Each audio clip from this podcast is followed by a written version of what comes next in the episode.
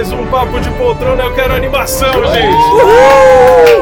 Eu quero animação, porque hoje é um episódio especial. Eu tô muito, mas muito animado e muito empolgado, muito ansioso e muito nervoso também, por que não? Não, pô, não pode. Tudo amigo aqui. Essa semana saiu a lista dos indicados do Oscars nessa segunda-feira, dia 15 e estamos aqui para falar um pouquinho sobre esse prêmio, esse prêmio que é muito prestigiado pela crítica, pelo público também, mas tem muita gente que torce o nariz. A gente vai falar um pouquinho aqui sobre isso, mas antes vamos apresentar a nossa bancada que hoje está estrelada e hoje está linda. Eu tô olhando para meu lado esquerdo, tem tem artistas, temos gente da, da indústria do cinema, gente da indústria do, do entretenimento. Eu tô muito animado, mas vamos começar com ela, Daiane Esteves. E aí, Daiane? Olá, pessoal. Boa noite a todos mais uma vez. Obrigado pelas nossas participações, que o Raul daqui a pouquinho vai apresentar. Mas é isso aí. É isso aí. E ele, como sempre, nos abrilhantando com esse cavanhaque belo, bonito, fofo, sensual, Felipe Chaves. E aí, Raul. E aí, galera que tá escutando a gente. E aí, convidados muito mais que especiais. É um prazer estar aqui e bora lá para falar uma ver, umas verdades para esses cinéfilos aí. Ih, vamos lá, eu quero ver de que lado vamos ficar, hein? Já começou a polemizar. E vamos lá para nossa primeira convidada, porque, né, mulheres primeiro, as damas first, ladies first. Estamos aqui com ela, VV! Uhul! Uhul! Oi, gente, tudo bom? Boa noite. É, obrigada aí pelo convite e vou adorar dar os meus pitacos aqui hoje. Show! E para quem não conhece a VV, fala aí, VV, quem, quem, quem você é? De onde você veio e para onde você vai? Gente, eu tenho um Instagram chamado Preferidos da VV. Lá eu falo de cinema, séries, até um pouco de anime também. E eu sou formada em comunicação, fiz relações públicas e sempre gostei muito de cinema, de séries. Eu era aquela criança que ia para locadora, comprava revista especializada, segundo caderno, e agora eu tô dando os meus pitacos no Instagram também. E agora aqui no Papo de Poltrona. Olha aí, que honra, que honra. Honra Esse minha, mito muito obrigada. um dia eu chego lá. E continuando, ele, não menos importante, já participou com a gente aqui algumas vezes. Mentira, só foi uma vez é que a gente participou lá do podcast deles. Léo do Vice. E aí, Léo? E aí, Raul, e aí, Dai, e aí, Felipe, prazer, VV. Prazer. Eu tô muito feliz de estar de volta aqui. O nosso papo lá atrás sobre o que fazemos nas sombras foi muito divertido e tenho certeza que esse aqui vai ser muito legal também. Muito bom. Olha só, todos apresentados, todos devidamente organizados. E vamos começar, porque o tema de hoje é o que é um filme de Oscar. Esse tema me veio à mente lá em alguns episódios atrás do Papo de Poltrona, quando falamos sobre Nomadland. Nomadland foi um filme que eu, Raul, gostei demais. Gostei muito. Falamos muito sobre ele. A Dai achou ok, mas nada muito, assim, grandioso, talvez. Na, não? não é isso. Não é isso? Não é isso, mas termina de falar. Tudo bem. E Felipe Chaves não gostou. E aí que eu tive essa ideia e foi, me, fiquei me perguntando assim. É, o que é um filme de Oscar? Porque a Dai levantou é, não, muito mas, é, isso. Mas calma, explica pra galera, porque rolou até treta esse dia aí no Papo de Poltrona, rolou. Entendeu? Eu e a Dai, a gente teve que ter uma DR depois da gravação. É, é verdade. Vamos, vamos jogar aqui a, a, as, as, as claras com todo mundo. Sim. Não, mas mentira, não foi DR, não. É. Aí a Dai questionou, né? Foi porque... leve, né? Perto do que da conversa que vocês tiveram. É, a gente se inspirou neles. Não, eu assisti assistindo ao vivo. Pode crer. Mas assim, a Dai levantou essa questão na hora, assim. Nomad, Nomadland é um filme muito cara de Oscar. E aí eu quero debater o que, que é um filme cara de Oscar. Por que, que Nomadland é um filme de Oscar? E por que que Zack Snyder, Liga da Justiça, que vai sair... Que saiu ontem, na verdade, já que hoje é sexta-feira. Saiu ontem, quinta-feira. Léo aqui ó, já tá animadaço, já tá louco. Olha, tá até com a camisa do Superman. camisa do Superman. Por que, que Liga da Justiça e filmes de super-herói não são é, filmes de Oscar. E é isso que a gente vai discutir. A gente vai ter um bate-papo muito legal. E vamos começar. Vamos começar, porque já estamos falando muito tempo e uh, tempo é dinheiro. Vamos lá. Para deixar bem claro, o Oscar tem algumas preferências. Desde a sua criação, que eu não anotei qual ano que foi, ele. Pref... ele... eu já olhei para a VV ali, porque é, eu sei que a VV é, é a dona das anotações.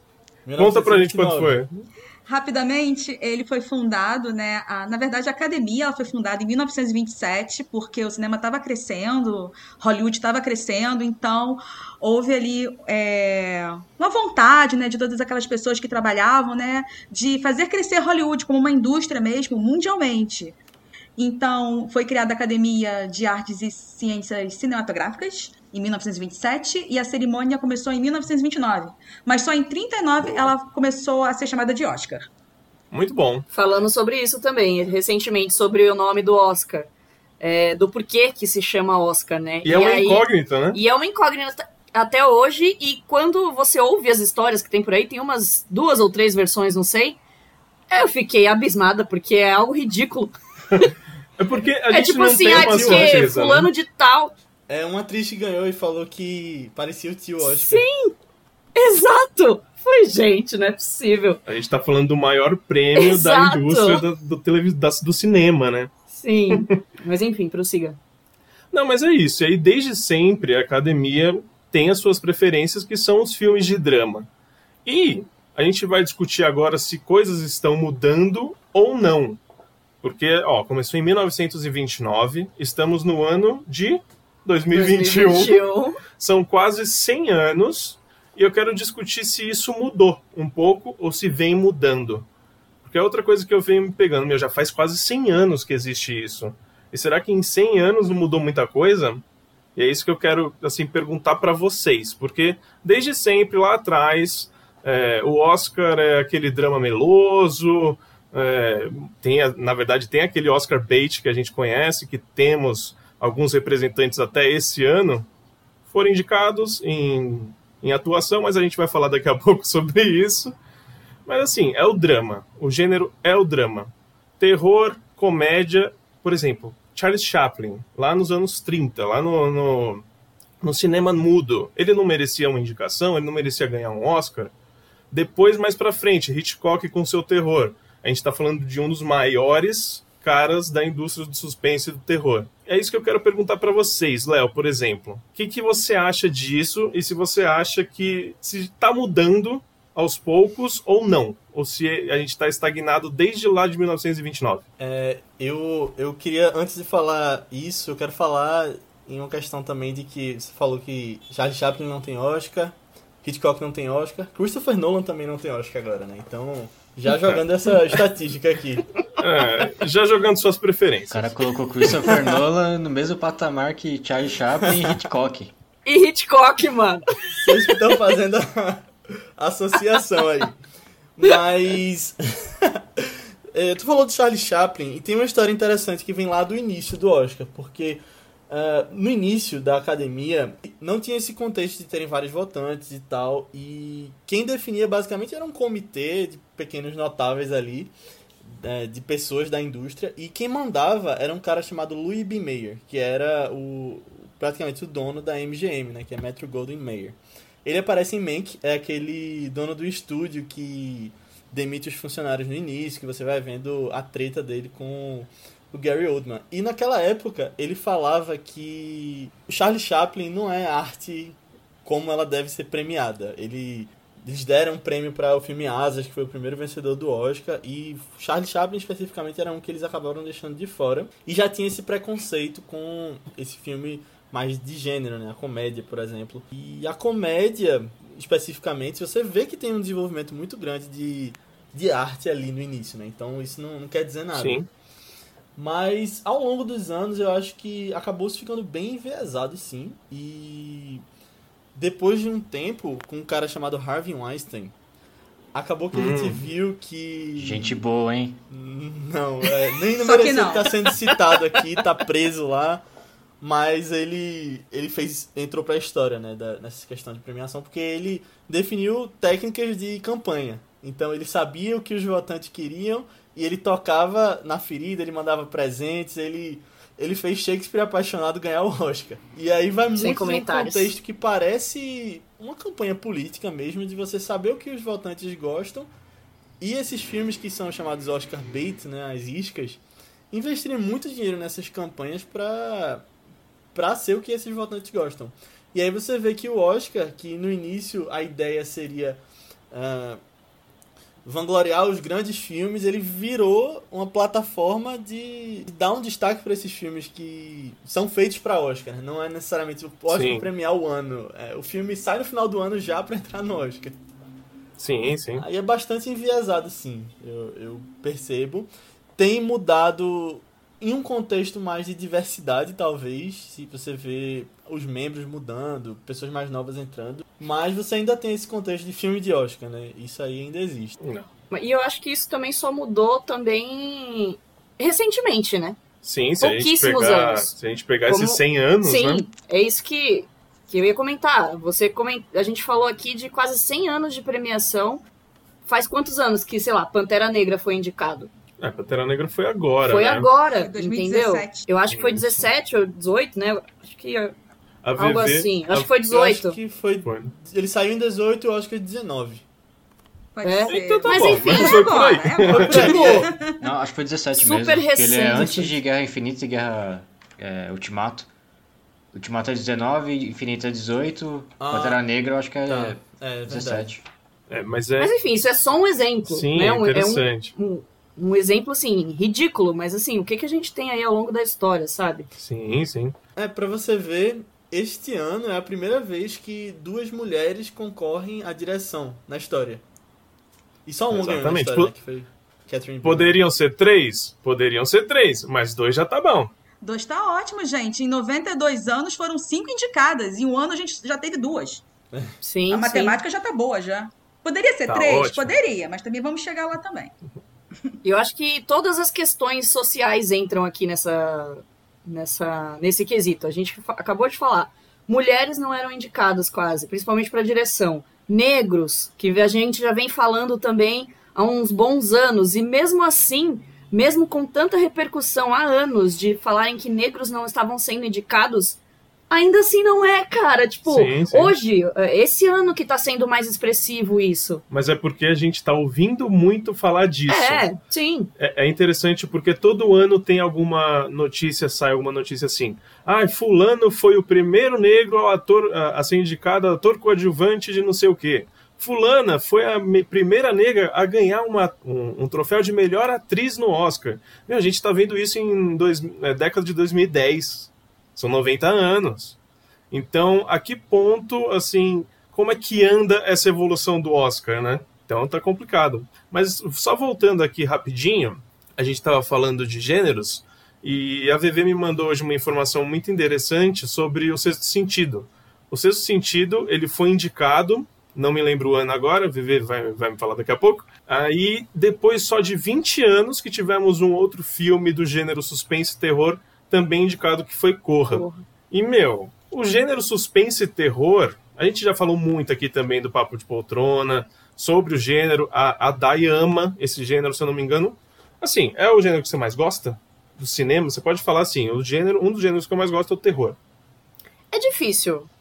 Porque, como eu falei, eu não, não- Como o pessoal que ouve a gente já sabe, eu tenho problemas em, em colocar Favoritos. ranking nas coisas. Sim. É, em favoritismo. Porque eu tenho muitas coisas favoritas. Mas, assim, tá óbvio ali no, no, no meu top, assim. Pra mim, é terror, suspense com drama, anda lado a lado. Entendeu? E a gente hoje tá, tá presenciando também uma evolução no gênero terror, Sim. o que é muito importante também.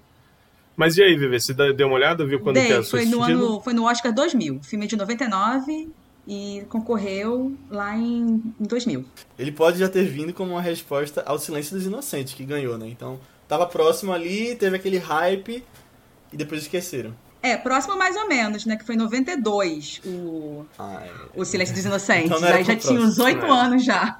verdade. Já é um tempo, né, meu? Pô, mas ganhou Não. Quanta coisa não foi feita. muita coisa. O Silêncio dos Inocentes foi assim uma, uma curva totalmente fora, né? Porque ganhou o Big Five, que foi roteiro, direção, filme, ator e atriz. Totalmente fora da curva. Não é padrão do Oscar. É isso que eu ia, eu ia comentar também. Será que ele foi um dos primeiros, assim, aqueles pontos fora da curva que a gente vai tratar daqui a pouco? Vocês acham que Silêncio dos Inocentes é realmente um suspense ou é gênero drama? Mas tem muitos dramas que apelam pro suspense. não é o, eu acho que não é o foco ser um, um filme de suspense. É um drama para mim realmente, mas ele é embasado no suspense. Mas eu acho que por isso que a academia aceitou e comprou Óbvio. a ideia. Sim, para mim é claramente isso. Eu acho que eu tenho quase 90. certeza disso. Exatamente. Pois é. Mas lá atrás, falando de filme de terror, a gente tá falando de Exorcista. Vocês lembram o que aconteceu no ano de Exorcista? Ele o perdeu. quanto foi boicotado, boicotado aquele filme. Ele não foi o melhor filme por ser um gênero, entre aspas, secundário. Então ele acabou indo, se eu não me engano, ele não, ele foi boicotado assim, porque existe é, aquelas salas de cinema que os filmes e as produtoras fazem para o Oscar. Existe até hoje. E nessa época foi boicotada essa, essa, essa sessão de cinema. Muita gente, por exemplo, se levantou, saiu no meio do, do filme, e isso, lógico, que foi para todos os tabloides e falando o quanto o filme era ofensivo e que nunca a academia ia premiar um filme desse. Se eu não me engano, ele foi para, para o Oscar, ele estava elegível, chegou a ganhar alguma coisa de efeitos especiais, eu posso estar errado. Ganhou roteiro e mixagem de som. E teve nove indicações. É, ganhou roteiro. Então, mas será que ele não merecia ser o melhor filme daquele ano? Quem ganhou naquele ano? Agora, essa foi a dúvida. Pensei que estava anotado ali com o bebê. Não, não esse eu, isso eu não anotei. Vê aí que ano foi o Exorcista e depois foi o, 73 o, o Exorcista. Seguinte. Agora eu não sei se ele foi de 73 ou se o Oscar era 73. Agora eu fiquei na dúvida. Não, mas tudo bem. A Dai tá pegando aqui, enquanto isso a gente vai conversando. e Mas é isso, o Exorcista simplesmente não, não foi votado, nunca seria ali naquela época é, eleito o, o melhor filme, porque seria o fim de Hollywood ali, de tudo que você imagina de Hollywood. Seria um absurdo. Quem ganhou foi Golpe de Mestre. Muito bom. Golpe de Mestre que caiu no esquecimento. Então, tem essa também, né? Quantos filmes oscarizados ninguém se lembra mais? Muitos. Muitos. Muitos. Do ano passado, gente. Do ano passado tem filmes aí que foram indicados que ninguém fala mais sobre é. isso. É, mas legal. Eu acho que é legal a gente chegar nisso e chegar até Green Book, por exemplo, que é um dos filmes que ganharam o Oscar nos últimos anos e que nem, ninguém se lembra. E assim, pode acontecer esse ano alguma coisa parecida? Talvez. Talvez. Acho muito justo. Injusto, na verdade. Continuando, eu quero falar sobre filmes de ação, sobre filmes de super-heróis, sobre filmes blockbusters. Por que, que esses filmes não são filmes de Oscar?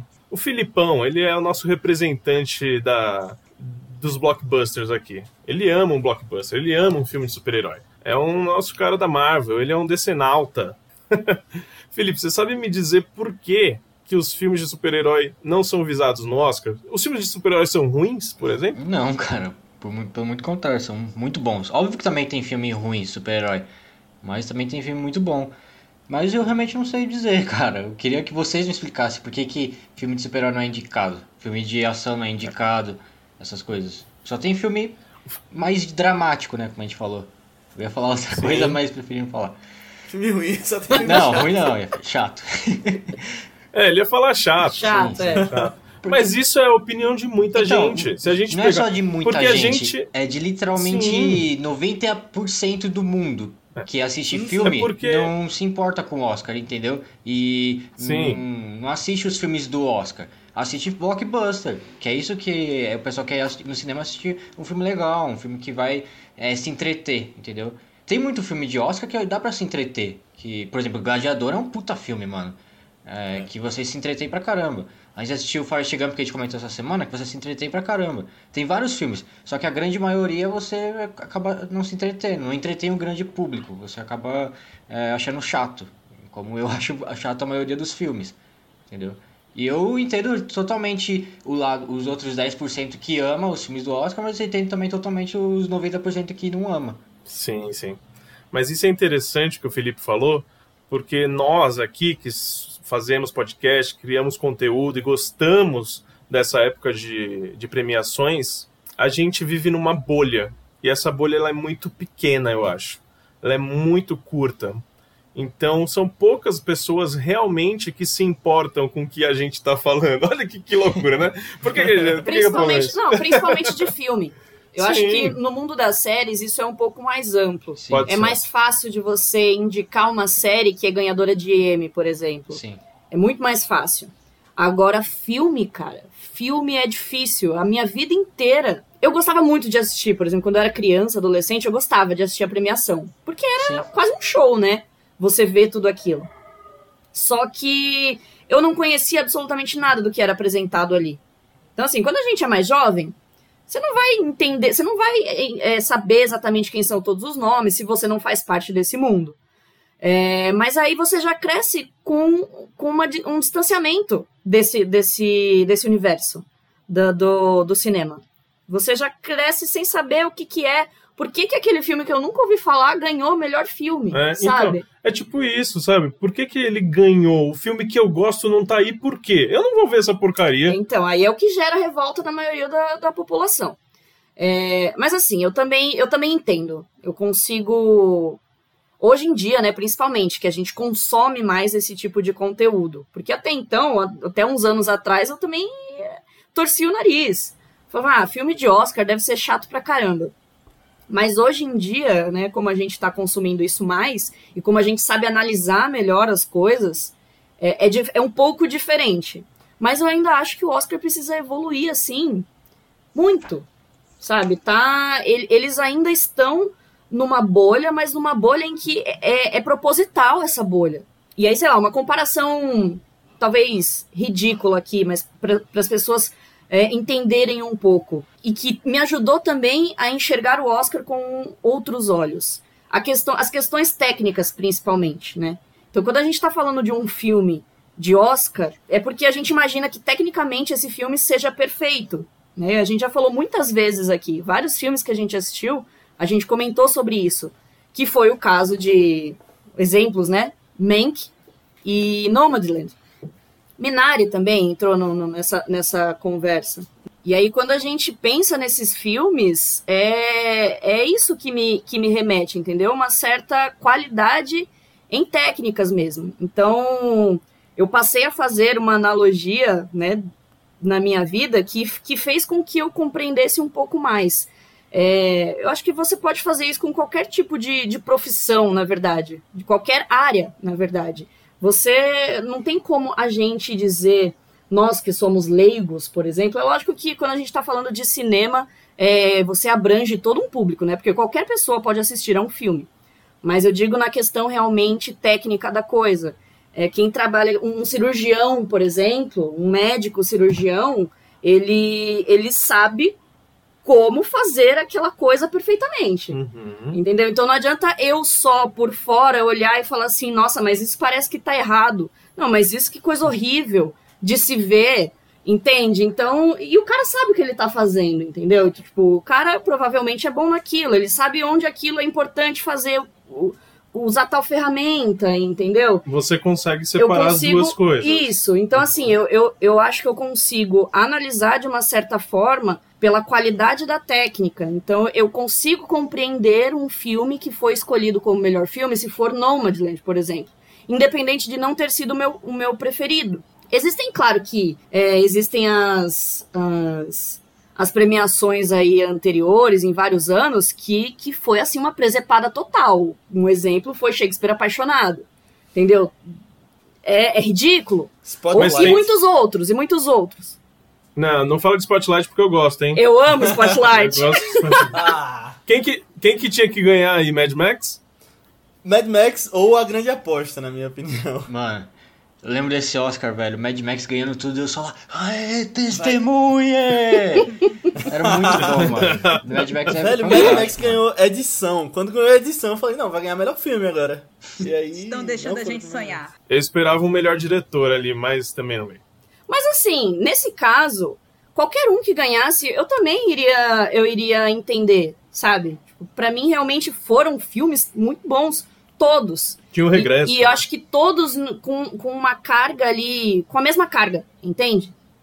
E coisa que não acontece em muitos outros anos, né? E aí, quando ganha, você fica, né, embasbacado. Você fala, não é possível que a academia tá fazendo isso. Tinha, tinha, tinha uma época que tinha 10 indicados, né? Eles indicavam umas coisas tão nada a ver, às vezes. Alguns anos atrás, né? Tinha 10 fechados. Várias vezes, né?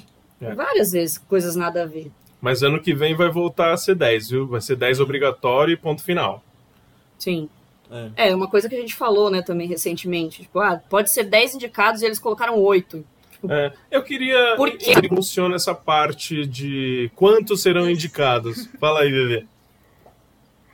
Ah, o filme tem que ter no mínimo 5% hoje, né, para ser indicado a melhor filme, no mínimo. Uhum. Até completar 10 indicados, mas não necessariamente os 10.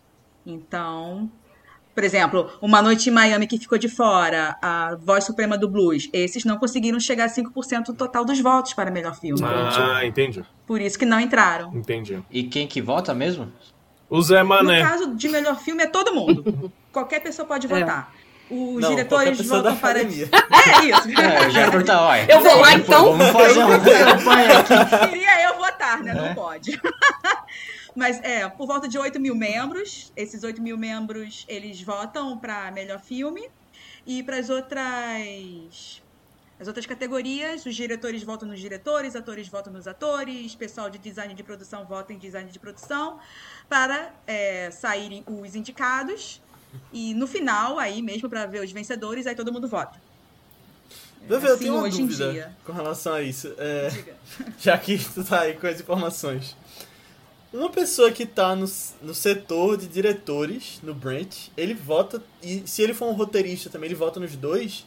Ou ele vai ter que estar tá em um só, tu sabe dizer? Mas provavelmente, que, mas provavelmente sim. Porque ele é. pode é. dar é, a opinião profissional dele de forma. Uhum muito sensata. É. Assim, a gente uhum. espera. Por exemplo, assim, Brad Pitt. Ele tem um know-how para isso. Vamos dar um exemplo assim. Brad Pitt é um membro da academia. O Brad Pitt ele é um ator, ele é um produtor, ele é um roteirista, ele é um diretor. Ele pode fazer parte de tudo. Talvez, Talvez. eu sim. No caso do produtor, não, porque o produtor é, todo verdade. mundo vota no melhor filme. Nele, não. É. Mas se ele fosse diretor, editor... Por exemplo, a Chloe Zhao editou Nomadland. Sim. Ela pode ter votado também para melhor edição. E Quer ela dizer, pode não pode não, não pode não, porque ela, só eu falei ela, besteira, assim. ela não é, eu acho que ela não é membro. É, não. eu também acho que não. Provavelmente não. Mas é um exemplo, mas, mas é um mas exemplo. ela vira membro, é, ela vira fosse, membro por ser Ah, indicada. ela vai ganhar e ela, aí ela vira membro. Uhum. Se ela, quando ela é indicada, ela vira membro automaticamente. É, como, é quando é indicada ou quando ganha? É quando é indicado. Ah. Eu não sei se esse ano ela já vira, ou se é a partir do ano que vem, mas eu sei que os indicados ah. viram membros ou convidados viram membros. É, você tem que ser convidado por duas pessoas já dentro da academia, né? A segunda opção. Pra você entrar Ou seja, vamos, vamos abranger nosso, nosso network. Não, mas tá certo. mas é legal isso, é tipo esquema pirâmide, bacana. Ai, mas enfim, é... então assim, eu acho que essa questão mesmo da análise, sabe? É, é óbvio que existem filmes que a gente sabe que em questão de técnica e qualidade, eles não são suficientes para estarem lá, né? Mas a gente está falando aqui em, situações, por exemplo, um exemplo, vai. A gente falou aqui também não só dos filmes de super-heróis, mas os filmes de ação. Tem muitos filmes de ação que, que assim, nunca, eu nunca vi, acho que um filme de ação ser premiado. E aí, se você vê um filme, sei lá, John Wick, Tipo, mano, a direção de John Wick é magnífica, sabe? A, a, a as coreografias é de John Wick é magnífico. Como que um filme desse nunca foi indicado?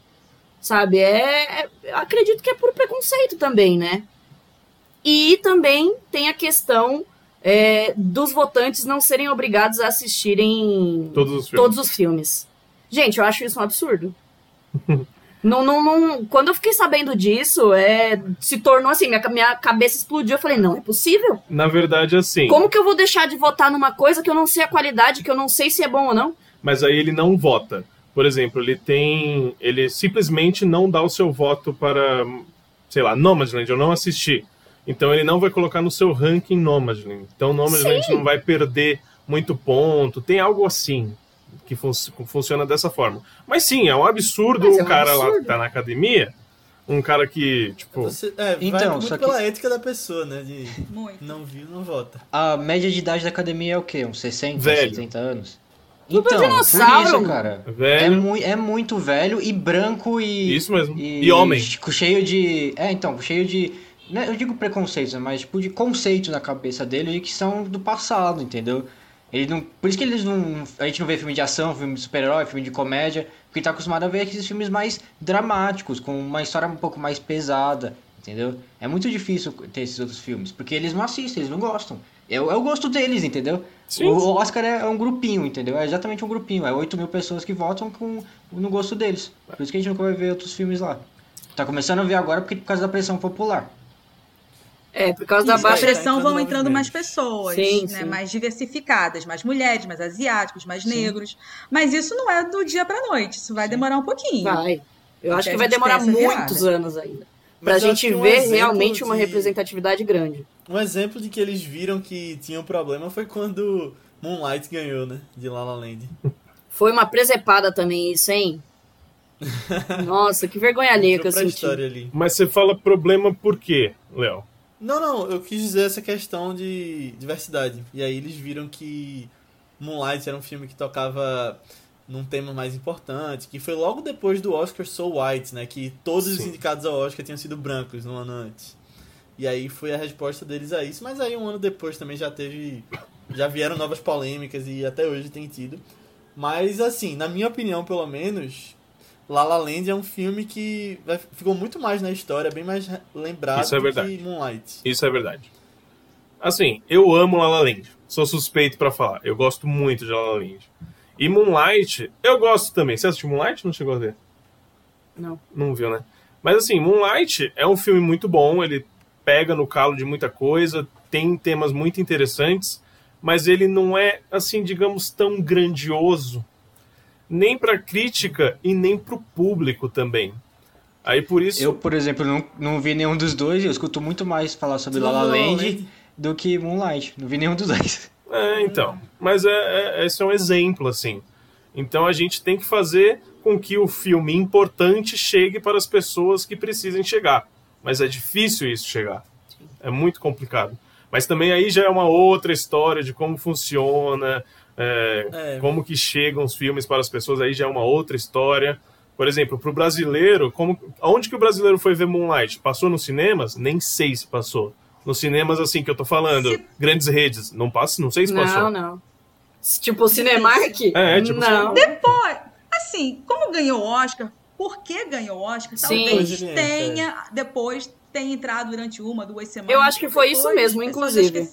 Eu acho que, que isso acontece muito. É, mas, mas aí, ó. A, gente, ah, é a questão vai... do Parasita. Parasita foi assim também. Sim, Parasita foi. Foi totalmente assim. Tem uma história interessante, hum. Parasita. Eu vou, eu vou contar daqui a pouquinho, vou contar daqui a pouquinho. Mas essa questão de eles veem tudo, não veem tudo no ano, tá muito ligado à questão da, do, da campanha que é feita para os filmes, né, hoje. Porque hoje você não tem mais aquela questão que tinha lá no início do Oscar que deveria ter sido um prêmio para exaltar os grandes filmes do ano anterior. Tem filmes que, que ficam exaltados por causa do Oscar, os filmes passam a ser conhecidos por causa do Oscar, eles tentam isso. E aí, tem muita gente que investe muito dinheiro, investe pesado nas campanhas, para que aquele votante que, que tem um tempo limitado, que ele só vai ver alguns, ele acabe vendo esse filme, né? Então, eles entregam DVD, entregam brinde juntos, que que tem se limitado o que pode ser dado, na verdade, mas tem várias histórias absurdas aí de brinde que veio, de festa, que os caras são convidados pra que ele veja o filme e acabe voltando. Porque aí, se você for. Se você for ver, por exemplo, sei lá, 10 filmes só dos, dos 500 que você pode indicar, você vai acabar priorizando alguns que. Sim. Que você Os que tiveram melhor campanha. É, exatamente. Ou você prioriza a melhor campanha. Exato. É. é isso mesmo. É, mas é difícil. Pensa assim, por exemplo, o cara. Eu vou falar, o cara tá trabalhando lá o ano inteiro, chega a época do Oscar e você tem 50 filmes para assistir. Realmente, você vai assistir quais filmes? Os filmes que mais estão na mídia, ou então daquele diretor que você, tipo um Tarantino da vida. Não vou deixar de ver o filme é. do Tarantino. Eu não vou deixar de ver o filme do mas, DiCaprio. É. Mas no final das contas, se o cara tá nessa indústria, né, ele teoricamente tá vendo filmes durante o ano todo, né? Será? Tá, não necessariamente, mas ele deveria estar. Deveria, né? então. Deveria. É o mínimo, né? se é o trabalho dele, é. Pô, a gente queria Mas tanto queria esse trampo, mano. Nossa, mano. Era o que a gente mais queria na vida. Era só isso que eu queria. Nada mais. E o cara não assiste. Mas tem uma outra questão também que vocês levantaram de que filmes de super-herói acabam não entrando tanto, né? O Pantera Negra foi uma exceção bem forte, mas você tem que, que levar muito naquela questão dos ciclos que o cinema acaba entrando, né? Hoje a gente tá muito forte nessa questão de filmes de super-herói. Há alguns anos já, mais de 10 anos na verdade, mas de vez em quando você tem um grande estilo de filme, assim, um grande gênero que acaba sobressaindo. Agregando diversos filmes. É, você teve musicais, faroestes, é, aqueles comédia épicos romântica. bíblicos, comédia romântica. E aí é, são coisas que acabam sendo passageiras e quando ela é essa moda tão grande que as pessoas gostam muito, eu acredito que esses votantes acabam olhando com um desdém muito grande, né? Certeza. Aí, ah, isso aí não é. Isso não é não cinema. É isso aí é... Uhum. Pois é. Isso é um parque de diversões. Mas é, é, é, bem interessante isso que a gente está falando um pouquinho de pontos fora da curva.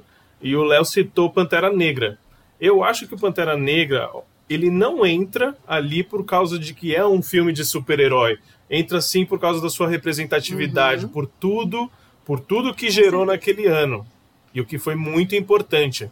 Então, assim, o Oscar ele não pode deixar de lado filmes de impacto como esses. Eu acho que não vai mais deixar. Eu acho que não tem como mais deixar. Se surgir um novo Pantera Negra daqui a pouco, eles vão ter que colocar. Porque se não, não, for, meu amigo, se não for, aí vai cada vez mais vai perdendo audiência. É o que a gente está vendo. Esse ano eu tô, eu tô preocupadíssimo com a audiência, porque a gente não sabe ainda como é que vai ser. Não tem nenhum filme blockbuster indicado. Não tem. Não, não sabe se vai tem ser. O Coringa. Não tem.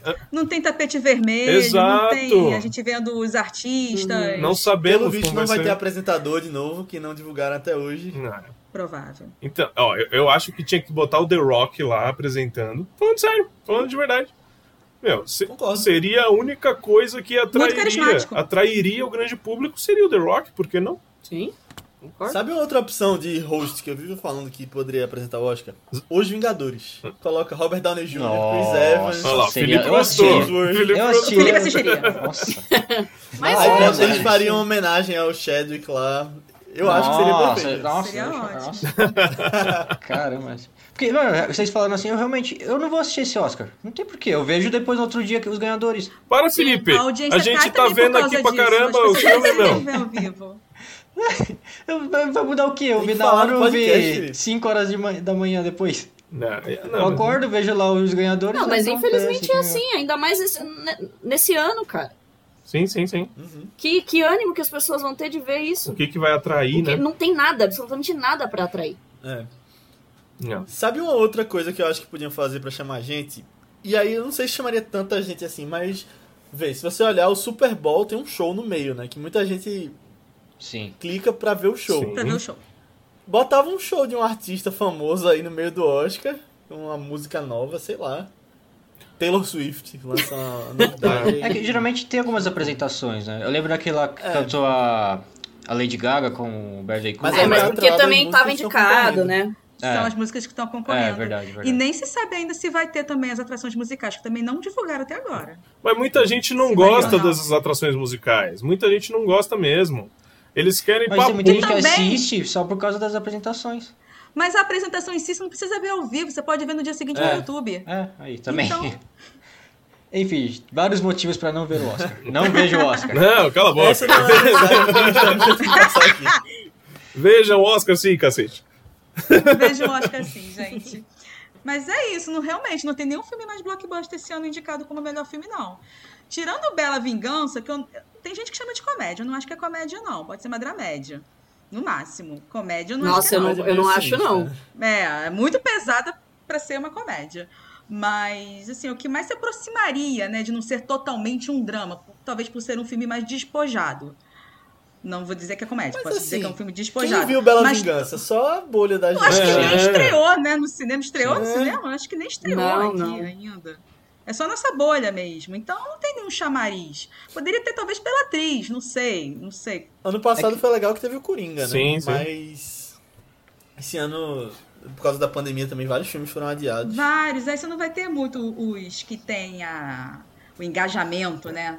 Do, do jovem, assim. Eu falo, eu falo para vocês, eu já falei várias vezes aqui que o Oscar perdeu uma baita oportunidade de indicar a Zendaya para melhor atriz. Para mim, perdeu a oportunidade. A Andra Day, que, que entrou aí perdida no rolê, não precisava da Andra Day. Bota a Zendaya no lugar dela, que faz o mesmo papel, é também uma mulher negra, e chama muito, mas muito público o, o público jovem. O M fez isso, deu o prêmio para para Zendaya de melhor atriz. Para isso, eu tenho certeza, porque ali a Zendaya não foi a melhor atriz. Eu tenho, eu tenho uma raiva daquilo, mas tudo bem. não importa. Mas eu queria ver a Zendaya aqui no Oscar. Ou então sou melhor, é, é, indicada a melhor, a melhor, melhor filme, filme, Porque sou todo mundo assistiu. Acho que foi o único que todo mundo assistiu. O único, Sim. o único. Andrew Day, se você estiver ouvindo esse podcast. É. eu faço lá as enquetezinhas no, no Instagram. E aí eu pergunto, aí, o que, que vocês acharam de Nomadland? O que, que vocês acharam de Judas e o Messias Negro? Assim, pouquíssima gente vota, de verdade. Pouquíssima gente. Se eu faço uma questão sobre super-herói, vota todo mundo, Instagram inteiro. E olha que a gente está falando de uma outra bolha ok, a gente tem a nossa bolha, tem os nossos seguidores que fazem parte de uma outra bolha. Eles são cinéfilos, só que de uma outra forma. São poucos aqueles que vêm cinema como a gente assiste, né? É muito doido, é muito difícil. Não. Películas, isso mesmo. só, só fazer um adendo. É, a gente falou tá, muito dos filmes de super-heróis, mas assim, ficção científica, nenhum filme ganhou o melhor filme. Também, também. É, Faroeste mesmo, que o Léo comentou, só dois filmes ganharam ao longo de 92 edições. Uhum. E Fantasia também foram só dois, que foi o Senhor, dos Anéis, Anéis, o último, né? O Retorno do Rei e A Forma da Água. Foram os dois únicos filmes de fantasia. Nenhuma animação ganhou também como melhor filme. Por que não? Porque a animação não pode ganhar. A Bela e a Fera, eu acho que foi a única animação que chegou a ser indicada na melhor categoria. Não, acho que Toy Story também. Teve... E Toy Story 3. Up foi na melhor categoria. Up não, também. melhor filme. Ah, então tá. Toy Story. Toy Story Duas. É. Duas na Toy Story 3, 90. É. Foi? Foi. Foi. Ah, então Torci tá. pra caramba. Três, mas três. Não... mas eu chorei muito. Merece. Não, mas é, é interessante. Então, isso, assim, isso. são essas outras, esses mas outros é. gêneros que também não entram. Terror, difícil entrar, fantasia, ficção científica, nenhum. Você vê 2001, não foi. Não, não rolou. 2001. No ano de gravidade eu achava que ia rolar, mas. Não, não rolou. rolou. É. Não rolou. E os de. as indicações também para dos atores também, das atrizes, por exemplo. Eu fiquei inconformada de. Da Lupita não ter sido indicada. Então, a Lupita. A Lupita e a Toni Collette. Mano, a Toni Collette é um absurdo. O que, que foi a Toni Collette em Hereditário, sabe? É um absurdo. Aí entra o filme de terror. Então, cara, então, tipo. E aí, às vezes, você vai ver um filme lá, igual a gente tá comentando aqui. Sei lá, vamos dar um exemplo aqui. Os cinéfilos vão ficar loucos, mas, sei lá, Roma, né? Que foi o filme do ano. Pra mim, teria que ganhar o melhor filme. Sim, ok. mas assim, tipo. Concordo. Cara, eu não. Como filme, como um geral, eu entendo ele tá como o melhor filme. Sim, sim. Mas sim. aí, sei lá, por exemplo, uma melhor. Como melhor atriz. Mano, desculpa, A- não, não, não vai. eu Não forçado, vai. É muito forçado. isso, forçado. gente. É, é, é querer, sabe? É demais isso. É- eles querem privilegiar o filme, né? Com Também, exatamente, exatamente. E aí depois fazem Ah, tudo mas isso. Roma é um. Fala, Léo. Não, desculpa, termina. Não, não, pode falar, pode falar.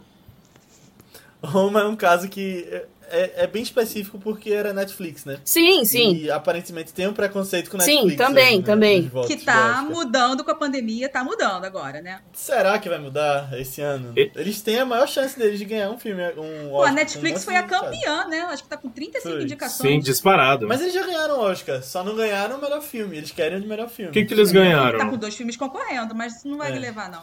Acho que Já vai o demorar. melhor diretor, por Roma. Ah, é verdade, Sim. verdade. Não, mas aí vamos falar de melhor e filme, filme. né? internacional também. Qual que foi? Acho que vai demorar um pouco ainda pra, pra mudar essa questão sobre os streamings, porque o, a academia teve, que dar o braço a torcer esse ano, por causa da pandemia. Claro. Senão não ia ter. É, então. Eles não, eles, eu tenho certeza que eles não gostaram nem um pouco de estar fazendo a gente odiaram. Netflix, É, então. Odiaram. Eles vão, eles vão enrolar muito pra começar a indicar vários filmes de streaming. Mas eu acho que Pode não, Felipe. mais uns Vão dar- 10, 15 Tanto que vão dar o Oscar pra Nomadland, que não é, Exatamente. Netflix. Mas assim, eu acho justo. Mas não é essa a questão. não é essa a questão. Eu gosto também. Porque, assim, se não fosse os streams, realmente a gente não ia ter cinema esse ano. E a gente não ia é. ter Oscar esse ano. Não ia. E é, é, é legal, assim, o que está acontecendo, porque as distribuidoras agora estão procurando os streamings para divulgar o seu filme. Que nem a gente vê o Warner na HBO Max. O que está acontecendo? A Warner vai lançar junto com o cinema, isso se tivermos cinema, junto, juntamente lá na, sua, na plataforma da HBO Max. E eu acho que o jeito de você assistir filme tá mudando e isso tá chegando aos votantes do Oscars. Eles estão começando a entender, na marra, na surra que foi esse ano de 2020 e 2021, que assim que vai ter que ser a partir de agora. Vocês não acham? Porque É, assim. bastou um ano pro padrão de consumo de todo mundo mudar, né? Eu não sei como vai ser voltar ao cinema agora pra muita gente. As pessoas não querem. Mas eu acho que que mesmo assim, mesmo assim, se se não, né? Um dia as coisas vão melhorar, temos fé. Sim. Não sabemos quando, mas quando isso acontecer, eu tenho certeza que, que esse preconceito todo pode retornar. Eu acho que, não sei se um preconceito, mas eu tenho certeza que ainda vai ter essa questão do tipo, ah, o filme só lançou, é da Netflix? Só lançou na Netflix? Vai rolar o preconceito. Vai rolar. Vai. Eu tenho certeza que ainda vai rolar. Porque aí, óbvio, eles vão alegar o quê? Porque esse ano foi um ano à parte, né? Esse ano não tinha como. Então, vai dizer que vai ser por culpa da pandemia, não é pela qualidade. Entende? Sim, sim. Mas, é, mas eu acho que estão mudando as coisas, sabe? Aos poucos estão indo. É, eu acho que a forma que a gente consome, acho que vai mudar. O cinema, eu, pelo menos aqui no Brasil, não sei Estados Unidos, né? Porque lá o pessoal tá vacinando, mas aqui esse ano, Não, acho que não tem não cinema rola. ainda não. Não. Difícil. Só para 2022, com boa vontade. Então vai depender muito do consumo. E muita gente que eu conheço também tá falando: ah, gente, tão bom ver agora as coisas em casa, porque o cinema é caro, aí tem que pegar estacionamento, aí tem que não sei o quê. Eu fico aqui à vontade, descalço, de pijama, vendo meu filme, tá tudo certo. É. Porque eu, eu, como cinéfila, vocês também acredito, gosto de ver o filme numa tela grande, com um som grande. Mas tem gente que não liga pra isso. Sim. E tem todo o ritual, né? De sentar lá, você não tá com É. seu celular. Exato, aqui em casa eu fico com o celular, não consigo me conectar Sim, sim. tão bem quanto eu me conecto numa sala de cinema. Eu acho que isso ainda tá um pouco Mas dividido pro público, assim, dessa questão do gosto. É, a gente só vai saber É. como é que vai ser, como é que vai ser essa mudança nos próximos meses, Quando daqui a um ano, acontecer aí a gente mesmo. vai saber. Porque assim, eu É. pelo menos eu tenho contato com muitas pessoas que não são assim, tipo, cinéfilos ó, ó, da maneira que nós somos, né, de consumir os filmes que a gente consome, mas que todo mundo ama cinema. Todo mundo ama ir ao cinema. Muitas pessoas que eu conheço. A experiência de A ir ao experiência cinema. de ir ao cinema, né?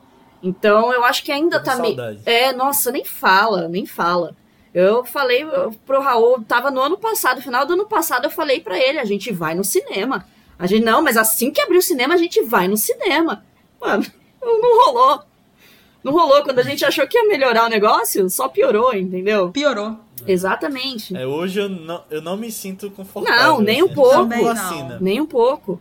E e- mas eu ainda sinto um público bastante dividido também. Por mais que você esteja ali no conforto da sua casa, que, que também tem os seus benefícios. Tudo tem o seu benefício, né? Ir ao cinema, por exemplo, é algo muito mais caro, né? Mas aí também você ah, entra aquela questão da Raia e o Dragão, por exemplo. Estamos em casa pagando streaming, mas ainda assim vamos ter que pagar 70, do- 70 reais para assistir esse filme legalmente. Então, assim, sabe, até onde, até onde isso vai chegar? Depois que já tiver tudo normalizado, de, de, de frequentar cinema e tudo mais. Vai continuar com isso? Não vai? A gente também precisa ver como que vai ficar essa situação do lançamento nos streamings, né? É.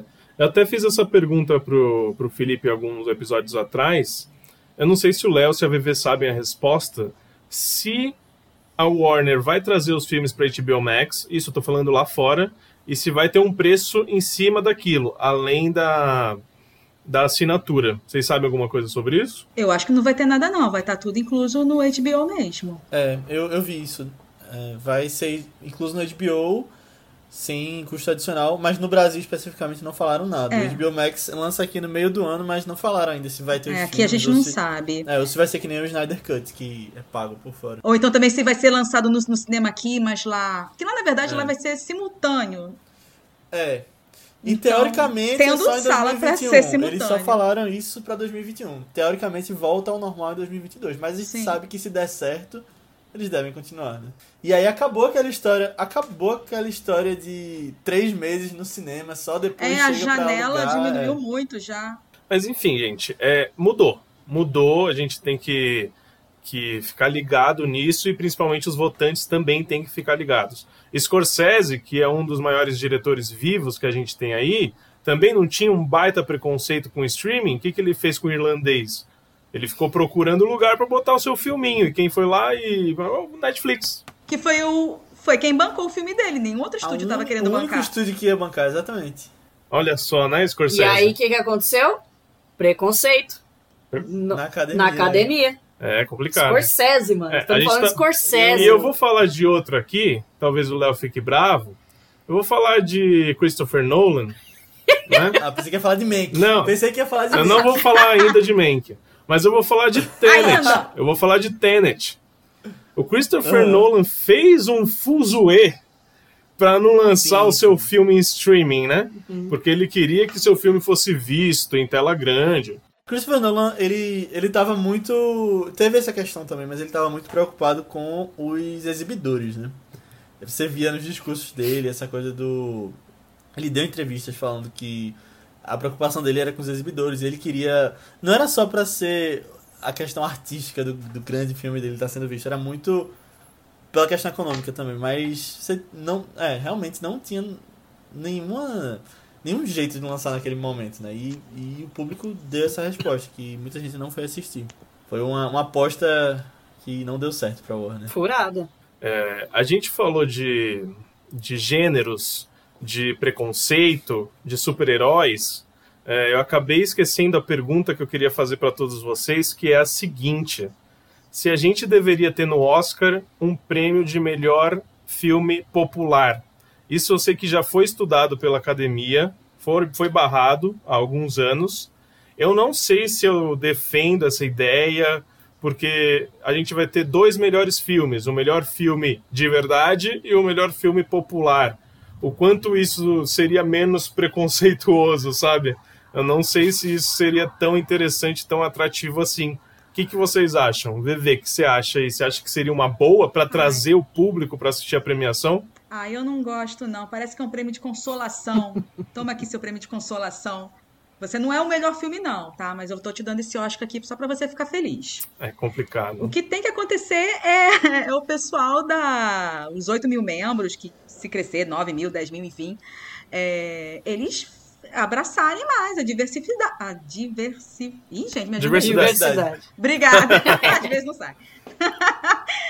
né? Porque a gente tem essa Agora com, poxa, o Riz Ahmed, né? Ele é de origem paquistanesa. O Glenn, lá do Walking Dead, é Steve Young. Ele é de origem coreana. Então tá tendo, tá tendo os asiáticos, teve duas mulheres na direção. Mas isso tem que juntar também para os filmes. Não é só os atores de é, origens diferenciadas, são os filmes também. Tem que entrar filme, filme de comédia. Por que não? Palm Springs, gente. Um filme maravilhoso nenhuma indicação. Poderia ter um roteirinho? Poderia. Eu achei o roteiro muito bom. Sim, sim. que mais? Ano passado, Farol. Eu achei muito bom, eu gostei muito. Teve uma indicação só ah, para fotografia. Eu tenho um adendo Você não gosta? fazer. Não, não nem vi, ah. Mas o adendo que eu tenho a falar é que a, ali foi problema de campanha, porque é. o Pode estúdio A24 tinha muito filme. Eles tinham Joias Brutas, tinha esse sei lá, tinham vários que eles podiam ter Pelo menos aí... o William Defoe, né? Pelo menos, fazer é, compensar mas, pra ele. Mas aí acabou que eles não focaram. E aí deu uma destilada nos filmes e aí só conseguiram uma indicação. Esse ano, o que fizeram uma resposta a isso foi o seguinte: eles focaram a campanha em Minari. E aí conseguiram um monte de indicação. Mas um outro filme deles que podia ter sido indicado era First Call. First Call. Mas, e aí eles não focaram em campanha para isso e, e aí Minari chegou. E aí entra no outro negócio Sim. que como funciona a campanha, é. como funciona é, essa indústria de distribuição. É. que é muito importante no Oscar, muito. Que entra na, no que o Léo falou do Harvey Weinstein, lá atrás que começou tudo isso daí. É muito importante, uhum. é muito interessante. Sim, mas será que a campanha não, não teve, o Farol não teve a campanha por ser um filme de terror? Ah, não vou nem perder meu tempo fazendo campanha para filme de terror, porque eu sei que não vai rolar. É, aí é, é a escolha mesmo da produtora. Pode ser que exista ali o um é, preconceito da própria produtora exato. mesmo, da própria A24 ali. É, porque ela quer investir Sim, quem ela acha lógico, que tem claro. maiores chances. Se ela achar que o filme não tem chance, claro. por melhor que ele seja, ela não vai gastar o dinheiro. Mas aí, dela. você entende que isso não é coerente? Eu ver o farol. Não vi ainda. Isso, é isso mas vocês não entendem Oi, que isso não é coerente? Toda essa questão de campanha, sabe? Tipo, mano, a gente tá falando de um filme que pode ter sido magnífico de todas as formas e não tava lá. Não Sim. foi visto, mano. Ele não foi visto. Sim. A gente tem muitos exemplos. Tem muitos. Muitos. muitos. Então, isso para mim não é Sim. coerente. É, por entende? exemplo, Bacurau este ano.